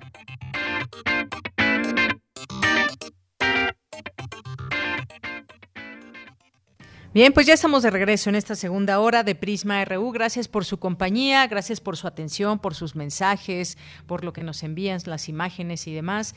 Gracias por ser parte de este esfuerzo informativo en este día, martes 31 de agosto del año 2021. Gracias por aquí a Rosario Durán Martínez por esta esta caricatura que nos manda. Muchas gracias. Jorge Morán Guzmán nos dice, recordemos que el Islam es un sistema de vida, no eh, solo una religión.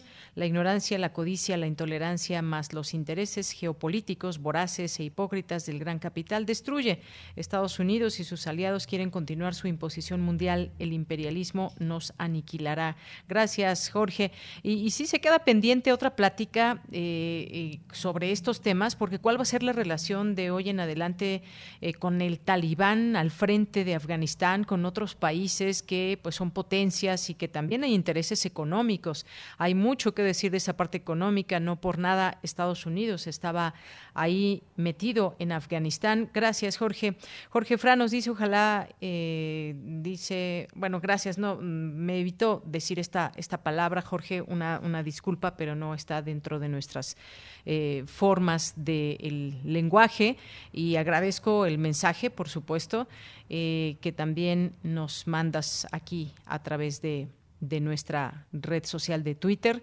Eh, gracias a Milene de la Fuente Sport, gracias a Emilio Cantún, gracias a José Luis León, Jorge que nos dice falta de valores, abuso de celulares, bajo nivel de lectura, sobrepoblación escolar, masificación educativa excesiva, acumulación criminal de riqueza, destrucción del entorno ambiental. Esta epidemia muestra nuestra realidad. Cambiemos esto o preparémonos para un futuro sombrío.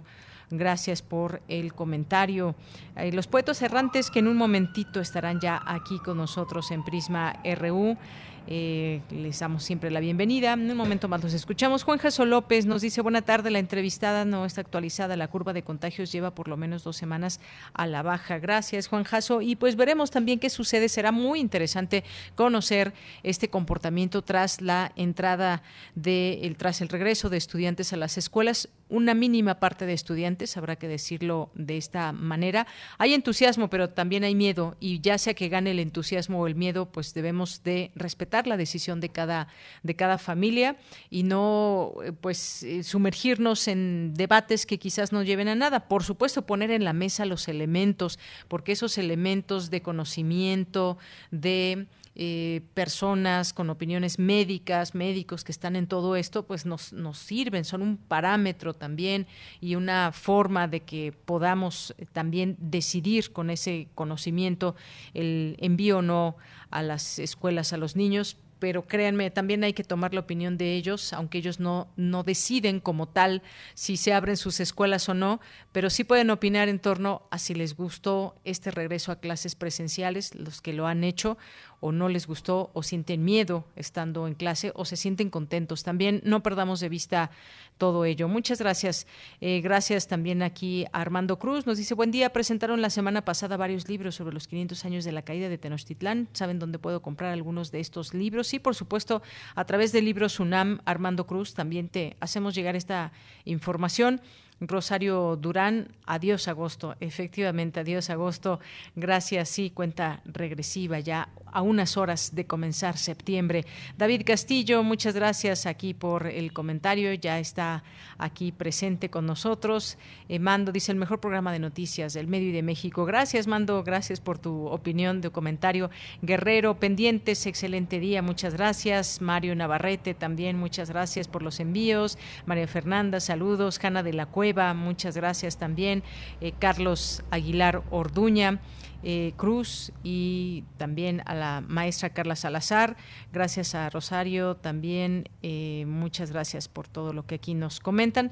Y nos vamos a la información con Cristina Godínez. Caricaturistas participaron en la segunda mesa de homenaje a Antonio Elguera. Cuéntanos, Cristina. Buenas tardes. Hola, ¿qué tal, Deyanira? Un saludo para ti y para el auditorio de Prisma RU. En esta segunda mesa que organizó la Facultad de Ciencias Políticas y Sociales de la UNAM, estuvieron los cartonistas Magú, Rocha y Alarcón, quienes hablaron de su relación con Antonio Elguera. Gonzalo Rocha señaló que tuvo la fortuna de crecer con Elguera y de compartir muchos sueños. En la medida que va pasando el tiempo, voy descubriendo cómo me hace falta esa persona con la cual los dos imaginamos varios momentos de nuestras vidas, de nuestra vida profesional, de nuestra vida como caricaturistas, desde que estábamos en la primaria dibujábamos, eso nos acercó más. Si éramos compañeros de salón, pues eso nos volvió amigos. Y esa afición mutua por eh, la historieta, la caricatura, por la política, porque ya desde chicos opinábamos, nos peleábamos con otros compañeros del salón por nuestras opiniones. Y pues bueno, él en algún momento dudó de ser caricaturista, quería hacer otra cosa, yo me enojé con él, nos peleamos, luego nos recontentamos y él finalmente se convirtió en caricaturista, cosa que creo que fue muy afortunada para él y para todos nosotros que nos volvimos compañeros, colegas, lectores de su trabajo. Ulmaro Castellanos Magur refirió que con Elguera compartieron trabajo y actividad política y que al homenajeado le tocó vivir en esta etapa donde sintió una compensación a su tarea. En 1995 le hicieron una entrevista en la jornada y él, entre todo lo que allí dijo, que se destacó en el cabezal del periódico, dijo, si la caricatura no es crítica, se convierte en propaganda. Eso lo dijo en 1995. Y en 2021 o en 2020, en estos años en que él eh, estuvo trabajando, haciendo caricaturas con un gobierno de izquierda, fue cuestionado por qué su trabajo de algún modo dejó de hacerle la crítica al gobierno para continuar haciéndole la crítica a los poderes que están impidiendo el desarrollo del gobierno actual. Entonces, cada vez que le hacían la crítica de que por qué no criticaba al gobierno, pues él aclaró con toda honestidad que él no tenía ninguna necesidad de criticar a un gobierno que para él representaba las causas por las cuales él había luchado. Por su parte, Juan Alarcón reconoció que tuvo algunas diferencias con Elguera, sin embargo tenían una relación de aprecio. La gente cree, o a la fecha cree que, que Toño Elguera y yo pues, nos llevábamos mal, lo cual era totalmente falso. Eh, había una relación estable, una relación de aprecio y que pues tuvimos la oportunidad de convivir un rato después de esta discusión que tuvimos y pues de la cual nos dimos cuenta de que es de lo más natural y es lo mejor discutirlo. Deyanira, este es mi reporte. Buenas tardes. Gracias, gracias Cristina, gracias por esta información, estas conversaciones que se tienen, esta mesa en torno a la figura de Antonio Elguera, este caricaturista que recientemente falleció y que dejó un legado importante dentro de eh, la caricatura en México. Y pues siempre hablar de caricatura política nos lleva a muchos debates, nos lleva a distintos eh, caminos de los cuales poder hablar y centrarnos y cómo se muestra desde la caricatura también una postura política o se muestra la realidad de un país, las situaciones que, en una caricatura eh, se pueden comprender incluso más que leyendo una, una nota informativa. Bueno, nos vamos ahora con Cindy Pérez Ramírez. La pandemia permitió mostrar las bondades de atender el parto en casa, señala académica en el marco del Día Internacional de la Obstetricia y la Embarazada. Adelante, Cindy.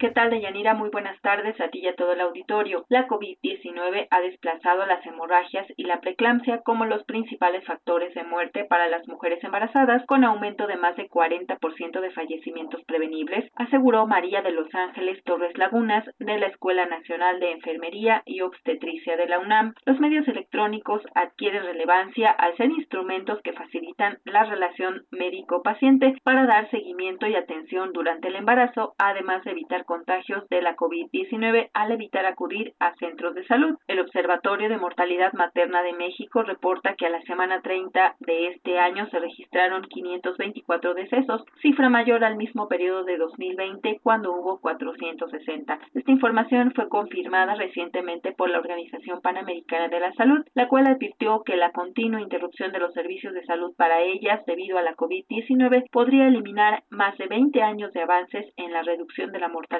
materna y disminuir el acceso a la planificación familiar. En ocasión del Día Internacional de la Obstetricia y la Embarazada, que se celebra este día 31 de agosto, Torres Lagunas destacó que luego de un año ocho meses de emergencia sanitaria, se sabe que las embarazadas y quienes están en el puerperio, periodo que transcurre desde el parto hasta que vuelva al estado ordinario anterior a la gestación, tienen mayor riesgo de presentar formas graves de la COVID-19 debido a que conforme el feto crece, desplaza estructuras del diafragma, lo que reduce la capacidad respiratoria de la mujer. Ante esta situación, estimó necesario tener mayor cuidado a partir del segundo trimestre del embarazo y tomar las medidas de seguridad, uso de cubrebocas y gel desinfectante, lavado de manos y sana distancia, además de mantener la atención obstétrica regular por otros medios para evitar la visita a los centros de salud. De acuerdo con un estudio publicado en enero de 2021 por The Lancet, de ampliarse 25% las intervenciones realizadas por parteras, se reducirían las muertes maternas 41% y 26% menos decesos neonatales para el 2035. Esta es la información que tenemos. Muy buenas tardes. Muchas gracias, gracias Cindy Pérez Ramírez. Nos vamos ahora a la información internacional a través de Radio Francia Internacional.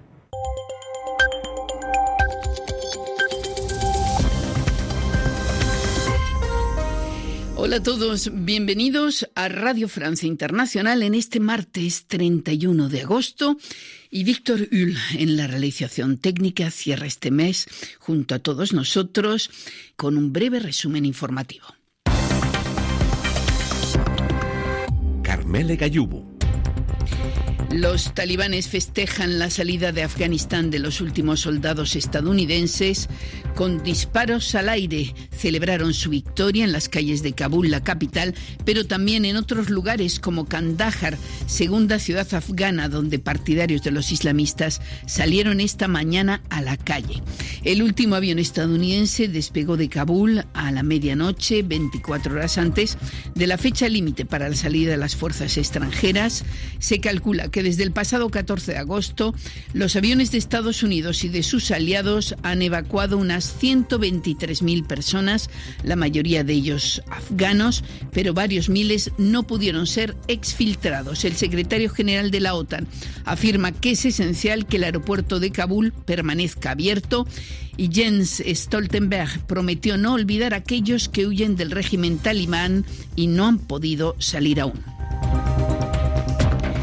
Y los ministros europeos de Interior y Justicia reunidos hoy en Bruselas quieren coordinar la acogida de los refugiados afganos, aunque buena parte de los países del este, así como Austria, preferiría que sean los países vecinos de Afganistán quienes se ocupen de dichos refugiados. Otra alternativa es la que defendió ante sus pares europeos el ministro francés del Interior, Darmanin. Todos aquellos que no pudieron partir en particular hacia Europa y Francia, y que se presentarán próximamente en los países vecinos en terceros países. Tendremos en cuenta aquellos que ayudaron a Europa, los que ayudaron a Francia, las mujeres que son perseguidas y que necesitan asilo en la Unión Europea. Pero la generosidad de la Unión Europea y de Francia no debe ser ingenua para no dejar entrar a cualquiera al territorio europeo. Y la Unión Europea ha cumplido su objetivo de vacunar a 70% de su población adulta que ya recibió dos dosis, anuncia la presidenta de la Comisión Europea, Ursula von der Leyen. Sin embargo, la comisaria de Salud advierte de que existe una brecha importante entre países del este como Bulgaria, donde solo 20% de la población está vacunada, y otros como España y Francia, donde hay ya más de 70% de personas inmunizadas. Y con ese apunte ponemos ya punto final a este resumen informativo.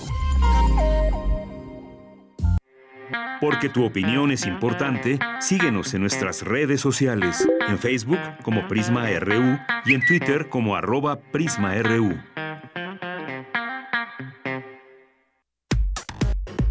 Relatamos al mundo. Relatamos al mundo. Nacional RU.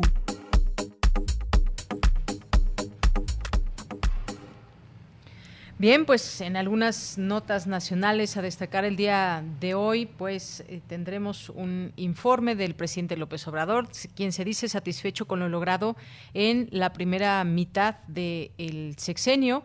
El presidente Andrés Manuel López Obrador dijo hoy que está satisfecho con lo logrado en esta primera mitad, tranquilo de conciencia y aseveró que pese a los estragos de la pandemia se pudo avanzar con la cuarta transformación de la vida pública de México con cambios constitucionales casi irreversibles, dijo textualmente, y así muchas otras cosas, como comprenderán, ya me podría yo ir tranquilo, pero vamos a continuar si así lo decide el pueblo. También no solo es voluntad del pueblo, es la naturaleza, es la ciencia, es el creador y bueno, pues parte de lo que dijo en este día el presidente, pues ya tres años, tres años de aquel triunfo histórico, muchos millones de personas, el mayor número de personas que votaron por un presidente hasta donde va en este momento de la historia de, México, la historia reciente, y pues muchas cosas que analizar más allá de estar a favor o no de la cuarta transformación y de sus formas y de todo lo que ha pasado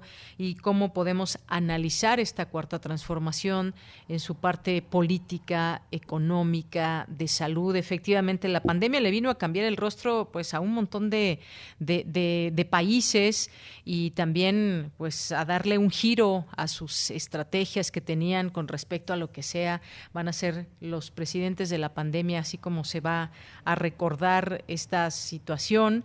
Eh, claro que ha habido también en, distintos países cambio, cambio de poder, en otros no tanto y en otros pues la pandemia eh, dio giros importantes en, en la forma de expresión, por ejemplo, muchas eh, manifestaciones tuvieron que irse a casa, muchas manifestaciones ya no se dieron, pero volvieron a salir de pronto otra vez en algunos países por los distintos reclamos y siempre pues todas estas situaciones que se dan en los gobiernos. Pero bueno, regresando a este punto, eso es lo que mencionó el presidente, que este, que este miércoles no habrá conferencia de prensa matutina porque a las 10 de la mañana rendirá su tercer informe de gobierno desde Palacio Nacional, a donde estará acompañado solo por los miembros del gabinete, porque no se pueden hacer todavía con concentraciones y puntualizó los aspectos con base en los cuales está satisfecho principalmente por los cambios asentados como reformas eh, constitucionales y pues yo creo que también la población tendrá un análisis, su propio análisis, su propio balance de todo esto, eh, los cambios que se puedan dar. Siempre cada presidente al llegar eh, desde su primer día e incluso desde antes, pues siempre prometen cambios. Bueno, no solamente desde que llegan, sino desde sus campañas. Prometen muchas cosas. Eh, ya cuando llegan a la presidencia, pues se dan cuenta que no es tan fácil cambiarle el rostro o cambiar muchas cosas que están enquistadas en nuestro país. Y pues el caso de la corrupción que pues ha sido un lastre para para nuestro país porque por ahí por esa corrupción se van muchos millones de pesos, miles de millones de pesos a donde no tienen que ir y donde tienen que llegar, que pues son los lugares donde realmente se necesita, de pronto puede ser eh, pues todo un entramado de situaciones. Y pues bueno, siguen saliendo muchas informaciones también ya en otros temas con respecto al regreso a clases que, que pues sí ha sido eh, también eh, una serie de intereses que pueda haber también detrás de todo esto, por qué sí regresar, por qué no regresar, en fin, hay que poner o deberíamos de poner en el centro también a los propios a los propios estudiantes. Eh, en otros, eh, ya lo decíamos hace un momento con la doctora, que no en todos los lugares pues se puede dar esta situación de de que, de que puedan regresar.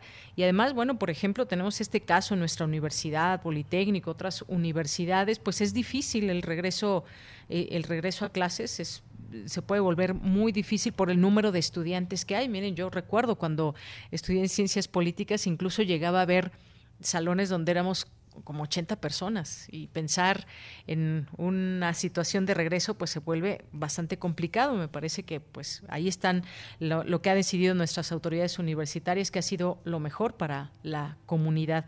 Así que pues estaremos también eh, pues siguiendo todas estas informaciones. Seguramente en algún momento no podemos evitarlo porque así es esta parte de la pandemia. No se sigue la población contagiando y puede ser en la escuela y puede ser en cualquier otro lugar, pero cerrar la puerta a esos contagios masivos pues es también tarea de todos. Bien, pues eh, antes de pasar a esta invitación que les queremos hacer para que escuchen un programa aquí en Radio UNAM. Bueno, todos los programas, pero siempre nos da gusto que haya nuevas eh, temporadas, eh, distintos programas. Y bueno, pues antes de pasar a ello, también le, comento que entre inconformidades, el INE acata la sentencia del Tribunal Electoral del Poder Judicial de la Federación sobre paridad de género en San Lázaro, mientras que las cinco consejeras electorales eh, celebraron la decisión del órgano jurisdiccional electoral, hubo consejeros que cuestionaron la manera de hacerlo. No esta sentencia, pero sí la manera de hacerlo. Eh, bueno, eso por una parte. También tenemos ya reconstruir tramo colapsado de la línea 12 recomienda Comité Técnico para Rehabilitación. Una conferencia de prensa con Claudia Sheinbaum, jefa de gobierno, informó que las primeras notas del Comité Técnico para la Rehabilitación de la línea 12 que recordemos pues es también un punto muy importante que seguimos también atentos a esas informaciones. Y bueno, pues ya tenemos en la línea telefónica, muchas gracias por tomarnos esta llamada, Amalia Fernández, conductora del programa Escuchar y Escucharnos. Amalia, ¿cómo estás? Te mando un abrazo. Amalia, ¿me escuchas? Bueno, no me escucha, me dicen allá en producción que ya está en la línea telefónica, pero no logro escucharla. Les comento que este programa es una serie que nació en 2017 y que, pues bueno, tiene varios objetivos que ha desarrollado a lo largo de este tiempo y pues bueno, ya en cuanto esté lista me avisan para que podamos darle la palabra y sea ella quien nos, quien nos platique rápidamente sobre esta serie que tenemos aquí en Radio UNAM, pues con distintas necesidades, tomar postura ante la creciente ola de violencia con la mujer, fortalecimiento de los movimientos feministas en el mundo, al interior de la UNAM, es decir, en este programa podemos eh, escuchar todo esto y de distintas y diversas eh, voces, un espacio abierto a la sensibilización, a la discusión, a la reflexión. Eh, en él se tratan temas de género y diversidad y bueno, pues eh, también esa mirada desde nuestra universidad. Bueno, ojalá que podamos conversar con ella en otro momento. Por lo pronto, pues dejamos esta recomendación para todos ustedes que nos escuchan.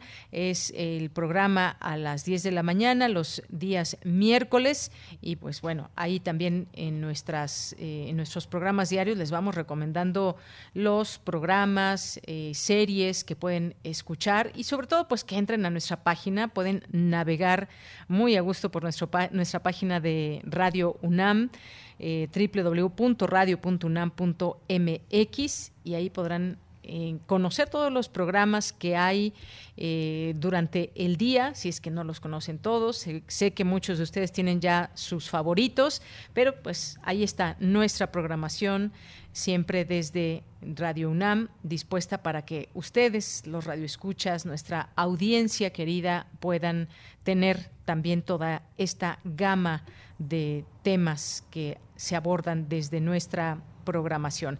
Así que pues bueno, nos vamos a ir, nos vamos a ir con los poetas errantes que ya están listos, así que continuamos.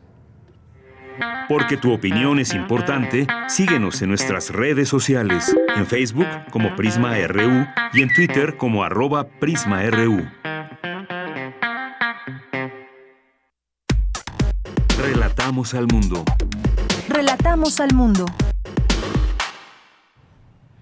Bien, pues en un momentito vamos a hacer contacto con Lupita Buenrostro, que hoy estará con nosotros en Poetas Errantes y nos tiene una cápsula, como todos ellos que nos preparan material todos los martes para que podamos escuchar, que podamos disfrutar y eh, pues siempre el que ellos presenten, nos digan cómo hicieron todo este proceso, pues siempre nos resulta también importante que ellos sean la voz que transmitan pues estas estos temas cómo, cómo elaboran también todos estos todos estos materiales. Ya hemos tenido un largo trecho con ellos aquí en este espacio de Prisma RU así que pues siempre siempre es grato presentarles a los poetas errantes. Y bueno pues Lupita Buenrostro en un momento nos tomará esta llamada para conversar sobre la cápsula del día de hoy.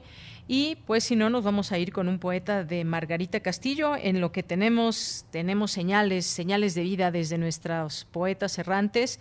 Y bueno, voy a ver, me dicen, vamos a regresarnos. Nos vamos rápidamente con Amalia Fernández, que ya está en lo que Lupita Buenrostro nos contesta. Amalia, ¿cómo estás? Te mando un abrazo, muy buenas tardes. Hola, Deyanira, ¿cómo estás? Qué gusto escucharte y más gusto saber que me están escuchando las personas que sintonizan Prisma RU. Muy buenas tardes a todas, a todos y a todes.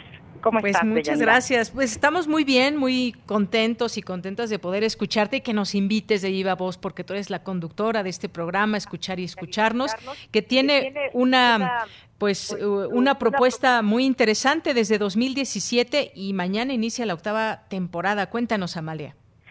Sí, de Yanira, justo mañana comenzamos con esta octava temporada, ya llevamos algunos años al aire y ya muchos, muchos temas que hemos tratado. Y pues esta temporada tiene de todo un poco como las anteriores, que, que se pueden escuchar. Por cierto, si ustedes buscan en los podcasts de Radio NAM, escuchar y escucharnos, ahí están todas las temporadas y las pueden escuchar cuando quieran. Pues esta vez tenemos este, cosas interesantísimas. Mira, Vamos a hablar del género no binario, que es una discusión que está ahorita en los medios y en, y en todos lados.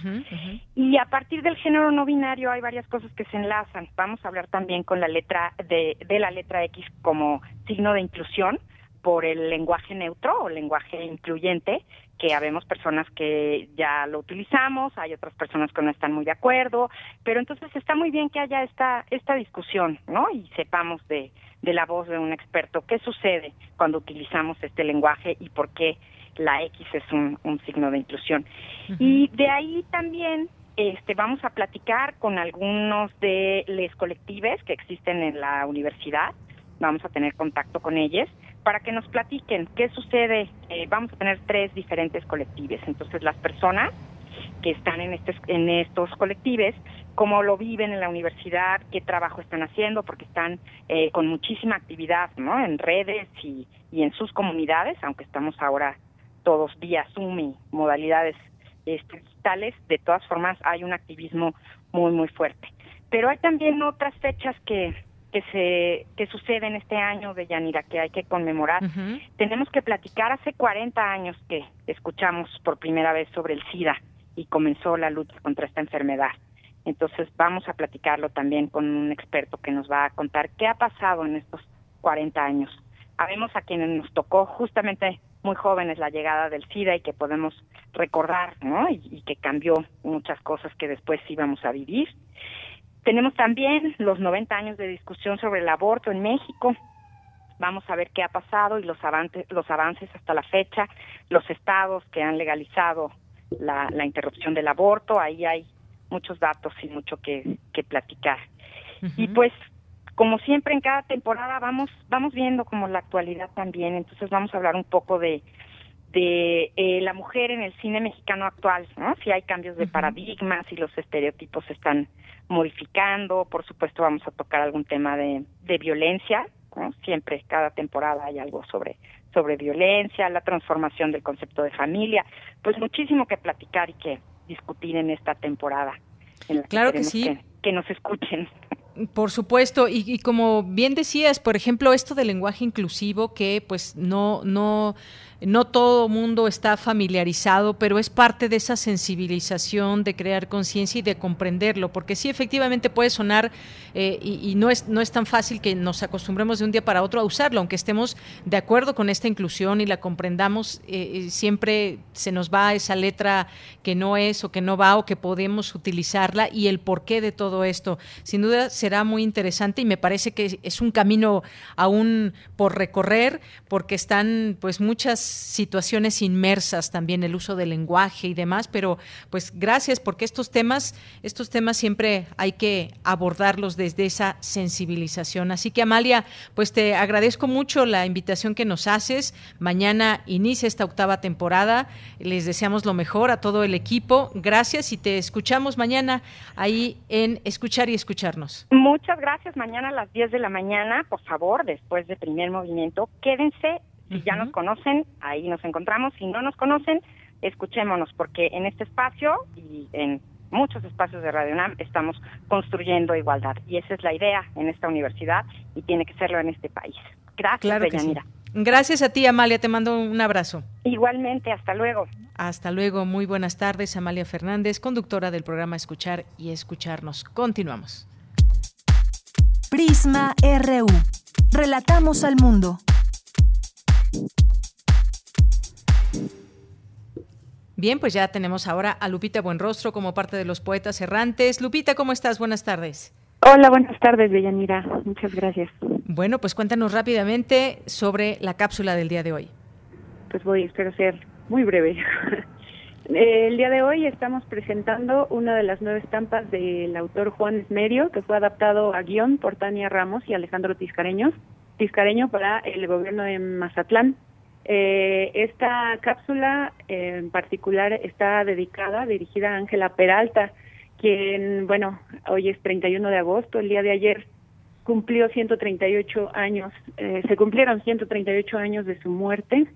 Entonces, eh, bueno, ella fue una de las grandes cantantes, eh, bueno, una virtuosa dentro de, de la música mexicana, no solo fue una soprano ligera, cantante de ópera, sino artista, pianista y compositora. Entonces ella dio como mucho renombre a nuestro país en su tiempo, en el siglo XIX, interpretó papeles en su debut, pues, en 1862, a, Lucia de la Mermor, de Gaetano Donizetti, y, de ahí, bueno, para el Real, muchísimos. Protagonizó El de Amor, La Traviata, Norma, la hija del regimiento de Bellini y Puritani, la sonámbula, entre un millón más y también eh, él eh, eh, llevó a, escena óperas mexicanas eh, de Melesio Morales.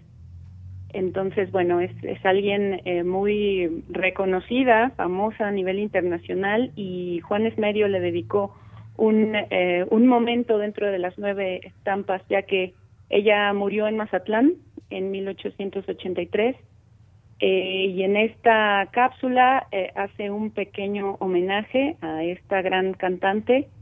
Yo interpreto a Ángela en, en, esta, en esta cápsula eh, con La Paloma, que es eh, de la autoría del vasco Sebastián Iradier y Salaberry, que también, bueno, es una pieza significativa para el autor de, de estas nueve estampas también eh, y él se permitió eh, llevar a la ficción eh, la muerte de Ángela Peralta en un último canto en medio del mar. Entonces, pues nada, los dejo con la cápsula del día de hoy. Pues vamos a escucharla, Lupita. Regresamos contigo para despedirnos. Muchas gracias. Adelante. Poeta soy, errando buscando el sonido que dejó tu voz, mi corazón, alcanzando el tuyo es un destino decidido, escúchame. Poetas errantes.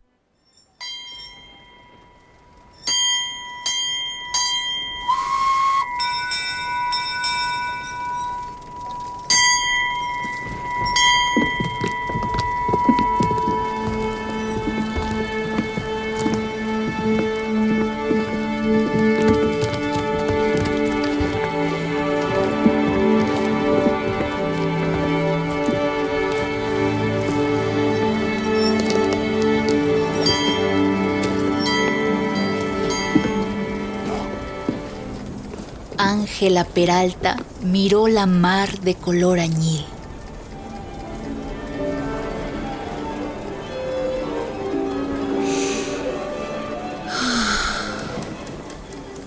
No se detengan por mí, queridos. He estado indispuesta estos días, pero su música me ha levantado de la cama. Gracias, señora. Ojalá el clima no dañe su pecho.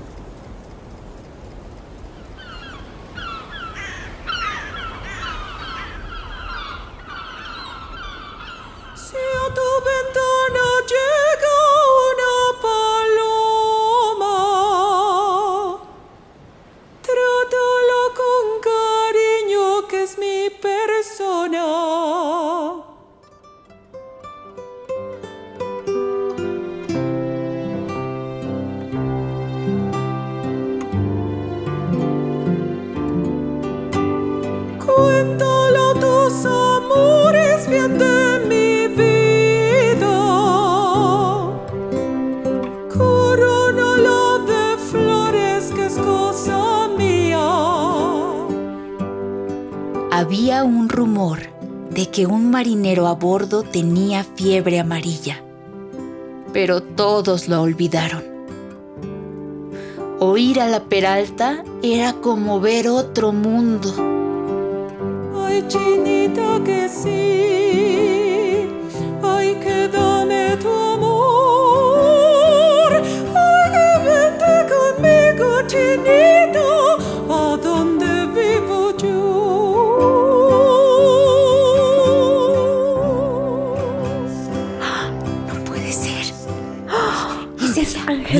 Es ella. Es Ángela. Es Ángela Peralta. El ruiseñor. En la inmensidad del mar, Ángela Peralta cantó por última vez antes de llegar a morir en Mazatlán, donde su voz resuena para siempre. Ay, chinita que sí, ay, que dame tu amor vente conmigo, chinito, a donde vivo yo.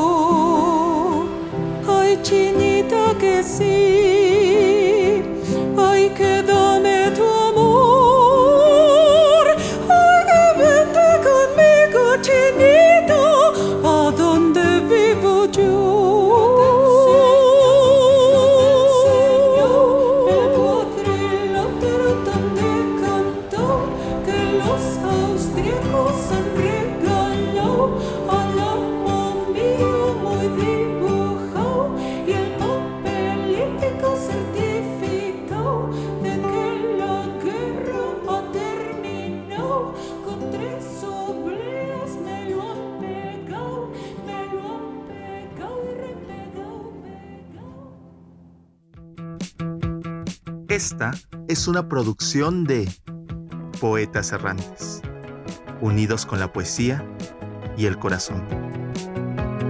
Algo en ti me es muy familiar.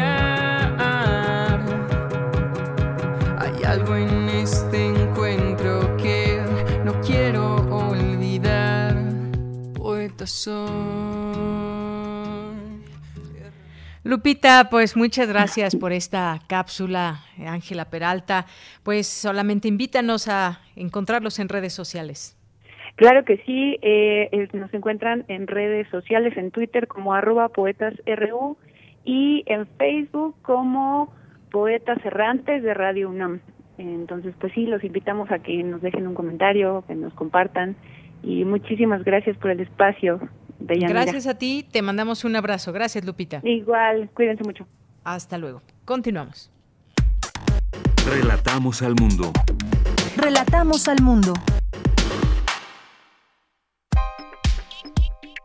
Colaboradores RU. Literatura. Bien, como siempre, un gusto recibir aquí al escritor y ensayista Alejandro Toledo, eh, que hablará de La Cruzada de los Niños de Marcel Schoff, una edición ilustrada por Eco, Eco Garza. ¿Cómo estás, Alejandro? Buenas tardes. Muy bien, Deyanira, ¿cómo estás tú? Muy bien, muchas gracias. Adelante. Bueno, se dice que la Cruzada de los Niños empezó en, en 1212 o 1213 cuando dos monjes tuvieron la idea de reclutar a un ejército de niños en Alemania y en Francia para venderlos eh, como esclavos en el, en el norte de, África. Y también se cuenta que 30.000 niños se presentaron como voluntarios creyendo que asunto religioso que iban a ir a, Jerusalén. Incluso el Papa Inocencio III este, se alegró por, por esta por, por este peregrinar, digamos, de los, de los niños. Y este, pero ocurrió que la mayoría de ellos se embarcaron en Marsella, en Marsella y más o menos la mitad se ahogaron en, naufragios y la, la, otra la otra mitad llegó al norte de África donde los donde los vendieron. Entonces, este, en síntesis la la historia de de la cruzada de los niños y es lo que leyó eh, Tú recordarás que hace un mes, me parece, hablé de Kurt y su libro Matadero 5, que tiene también como subtítulo La Cruzada de los Niños. Es muy curioso porque el, en, Matadero 5 funciona como como este como, subtítulo y en el libro de Marcel Schott eh, como título, ¿no? Entonces es la, la fuente de de Kurt Vonnegut es un libro que se llama Delirios Populares Extraordinarios y la locura de las masas de un autor inglés que se llama Charles Mackay. Él publica este libro en 1841. Y al parecer ahí es donde se encuentra con esta historia eh, Marcel Schock, quien va a publicar su libro La Cruzada de los Niños en 1896. Entonces ahí hay como varias fuentes. Es, es curioso que haya eh, libros con, con, mismos títulos, digamos, ¿no? En el caso de, Bune, de Kurt Vonnegut, eh, recordarás que es un libro eh, contra la guerra y donde se insiste en, esto de en, en eh, de que a la guerra suelen ir gente muy joven, suelen ir, eh, en la traducción se dice unos críos, y que son los niños los que hacen la guerra y este y, y, es algo que nos debe llevar a reflexionar a la hora de romantizar la idea de la de la guerra, ¿no? incluso en la en, hay una cita que tengo aquí de, de esa de la novela de Kurt Vonnegut que dice, habíamos olvidado que las guerras las libran los críos. Cuando vi esas caras lampiñas, dice, fue una sorpresa, me dije, Dios mío, Dios mío, es la cruzada de los niños. Es lo que lo que se dice en la novela de Kurt Vonnegut. Y este y un poco esta lectura de hace como un mes me llevó a buscar en, en librerías alguna edición de del libro de Shop porque revisé en mi, en mi librero y no tenía ese libro tenía otros de él las vidas imaginarias, el libro, el libro de Monel. Y encontré esta edición de Vientos del, del Pueblo del Fondo de Cultura Económica que cuesta ridículamente 20 pesos, ilustrada por Eco, además, ¿no? En una gran traducción de, de Martí Soler, porque bueno, Shop es, entre otras cosas, un gran prosista, ¿no? Es, además un autor que, que fue muy admirado por Borges, por ejemplo, que dice haberlo imitado a la hora de, escribir su historia universal de la infamia, y también entre nosotros por José Arreola, ¿no? Entonces, este, su, su lectura y su traducción implica un, buen manejo de, del, idioma, ¿no? Entonces aquí Martí Soler lo, lo, lo despliega en, con muy buena, muy buena prosa. Y es, es un libro que, una especie de novela, novela, novela corta, que cuenta desde distintas voces esta, esta peregrinación de los niños hacia Marsella y, de, y, después su, su, su, futuro incierto, ¿no? La, las ilustraciones de Eco son, son realmente muy buenas, ¿no? Eco tiene como mucho contacto con la literatura, ¿no? Siempre ha estado, ha sido cercano a, los suplementos literarios, ¿no? Tengo por aquí una edición suya que hizo de, de una edición del Quijote por 40 aniversario en inglés que trae este ilustraciones suyas y, son realmente espléndidas. Técnicamente es, es, un gran artista y aquí en el en esta eh, breve edición de la Cruzada de los niños eh, hay unas páginas eh, muchas páginas digamos de arranque y de final que te hacen sentir esta esta idea de la de la marcha de los de los niños hacia hacia un destino incierto con rostros de, de ojos este ojos abiertos muy grandes eh, que es un camino como hacia la nada hacia hacia la muerte que es un poco lo que implica esta esta historia de la de la cruzada de los de, los niños entonces es la la edición tiene esa ese valor digamos de que cayó en manos de un gran ilustrador y, por otro lado tenemos un autor que es,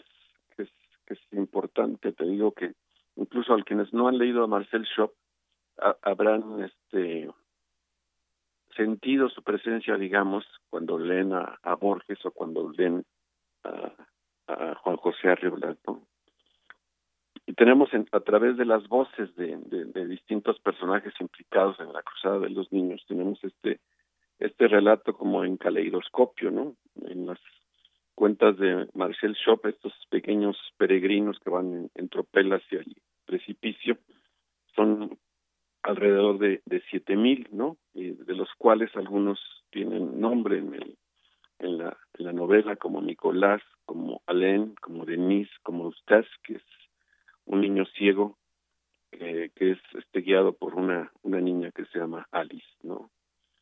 Eh, en en el relato el, el, el, Papa Gregorio IX, eh, lamenta esta esta marcha de los de los niños hacia la nada y dice oh mar Mediterráneo dice tráeme a mis niños porque los porque los has tomado dice solos como pequeños vagabundos llevas eh, llenos de una fe furiosa y ciega se lanzaron hacia la tierra prometida y fueron aniquilados, ¿no?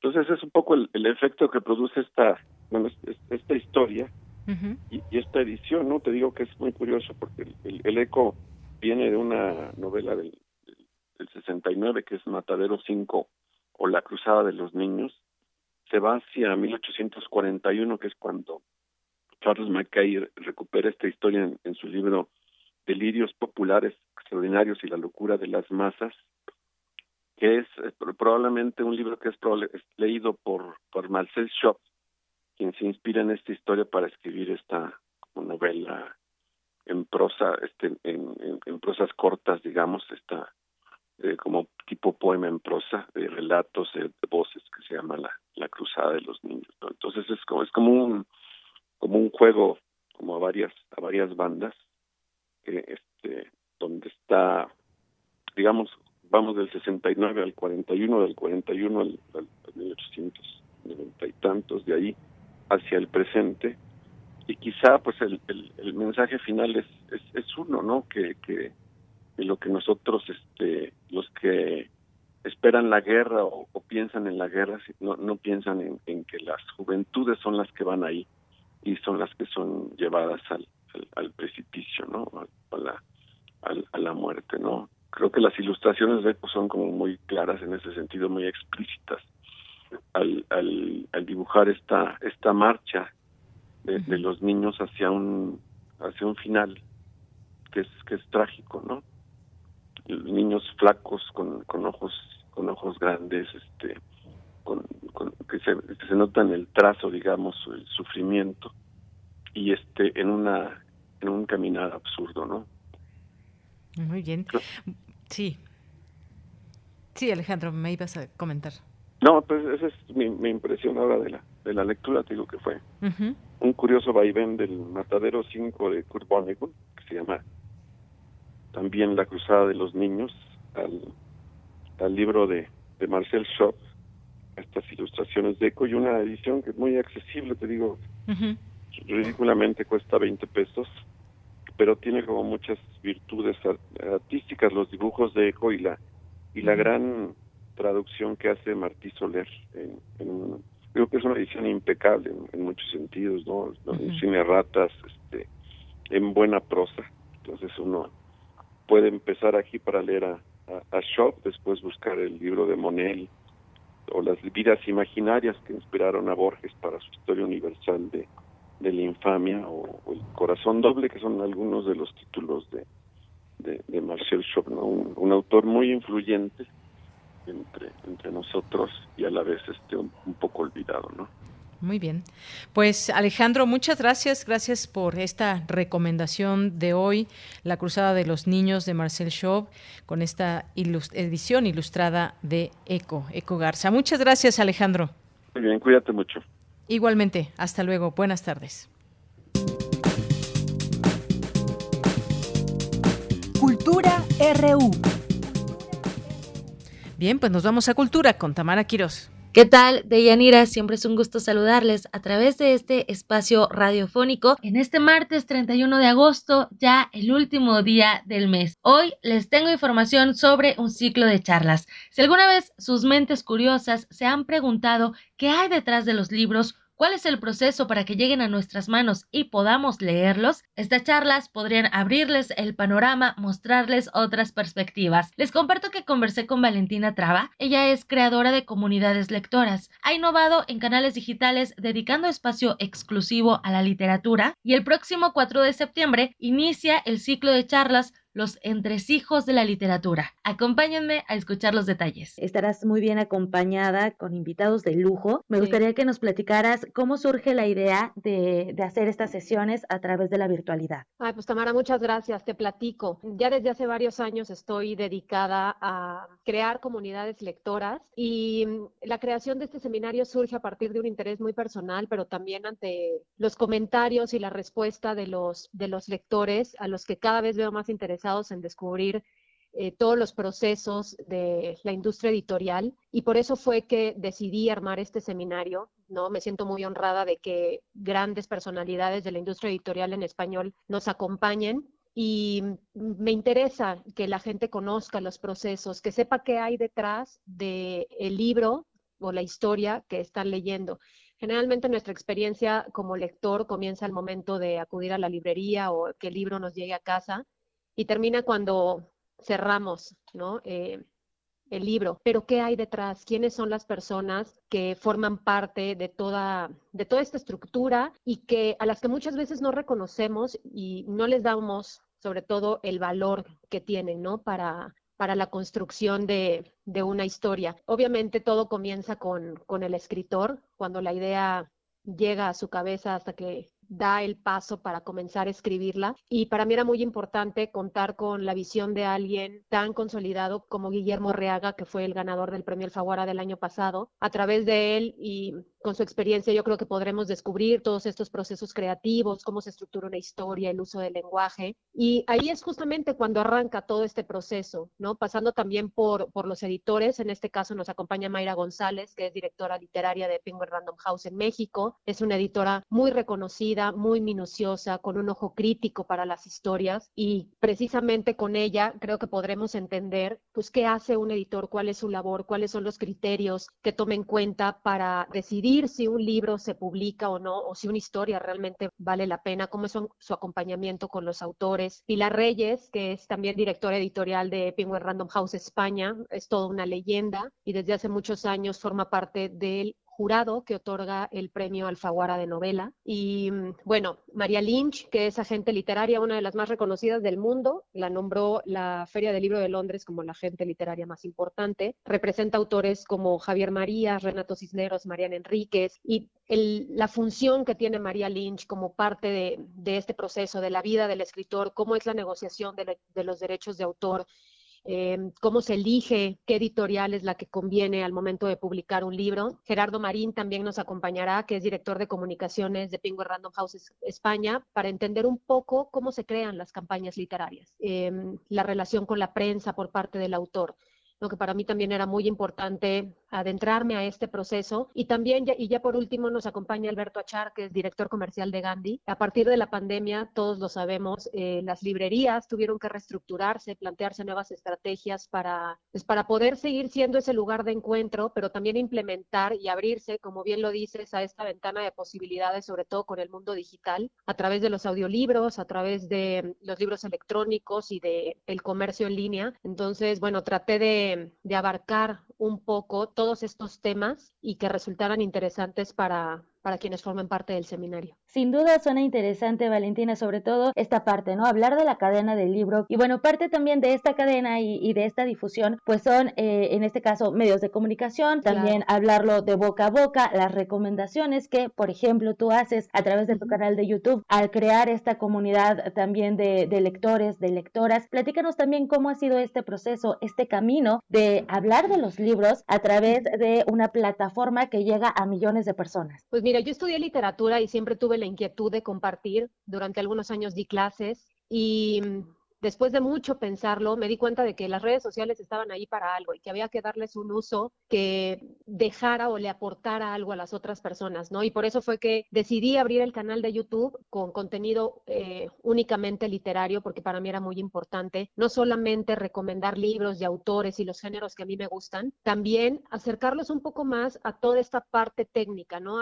Cómo se construye una historia, diferentes tipos de narradores, cosas que como lectores pocas veces nos cuestionamos, sobre todo cuando estamos arrancando. Y descubrí que hay un universo en las redes sociales que nos permite y nos acerca a otros lectores en otros países. Em, hoy la comunidad es muy grande y estoy muy agradecida por eso, porque no solamente están aquí en México, en Latinoamérica, Europa, incluso en Australia, y son personas que están buscando estos, eh, estos espacios, ¿no? Para compartir las historias, para compartir, retroalimentarse, seguir aprendiendo, explorar nuevos, nuevos autores y nuevos géneros. Y así fue como decidí dar el paso. Ha resultado una tarea, pues una tarea de mucho trabajo, pero también muy satisfactoria al ver que, que, cada vez son más, ¿no? Los lectores que se van sumando. No importa si ya eran lectores consolidados, muchas personas que nunca se habían acercado a un libro encuentran, pues en alguna recomendación, esa, esa motivación o el interés por leer determinada historia maravilloso y sobre todo siempre las lecturas serán una buena compañía y bueno también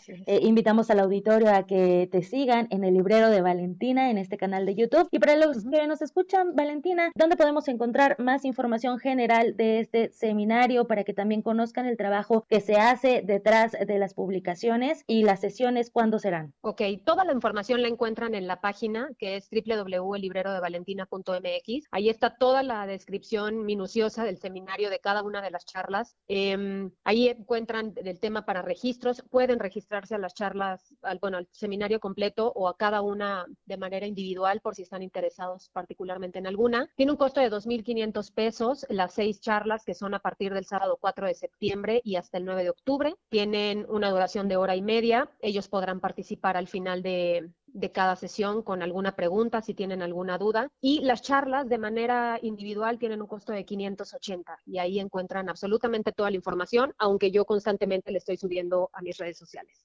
Muy bien, hagamos uso de esas redes sociales, por supuesto. Valentina Traba, te agradezco mucho este tiempo para platicarnos de este seminario y sobre todo para platicarlo para la gente de Radio UNAM. Muchas gracias. Gracias a ti, te mando un abrazo. Escuchamos a Valentina Traba. Para más información sobre los entresijos de la literatura, visiten www.elibrerodevalentina.mx diagonal cursos literarios. También pueden seguir las redes en Twitter arroba librero de Val. A nosotros nos encuentran en arroba prisma.ru. Yo los leo en arroba tamaraquiros-m. Deyanira, regreso contigo. Hasta mañana. Gracias Tamara, hasta mañana y nos vamos. Ya son las 3 de la tarde, lo esperamos en punto de la una. Que tenga muy buena tarde y muy buen provecho.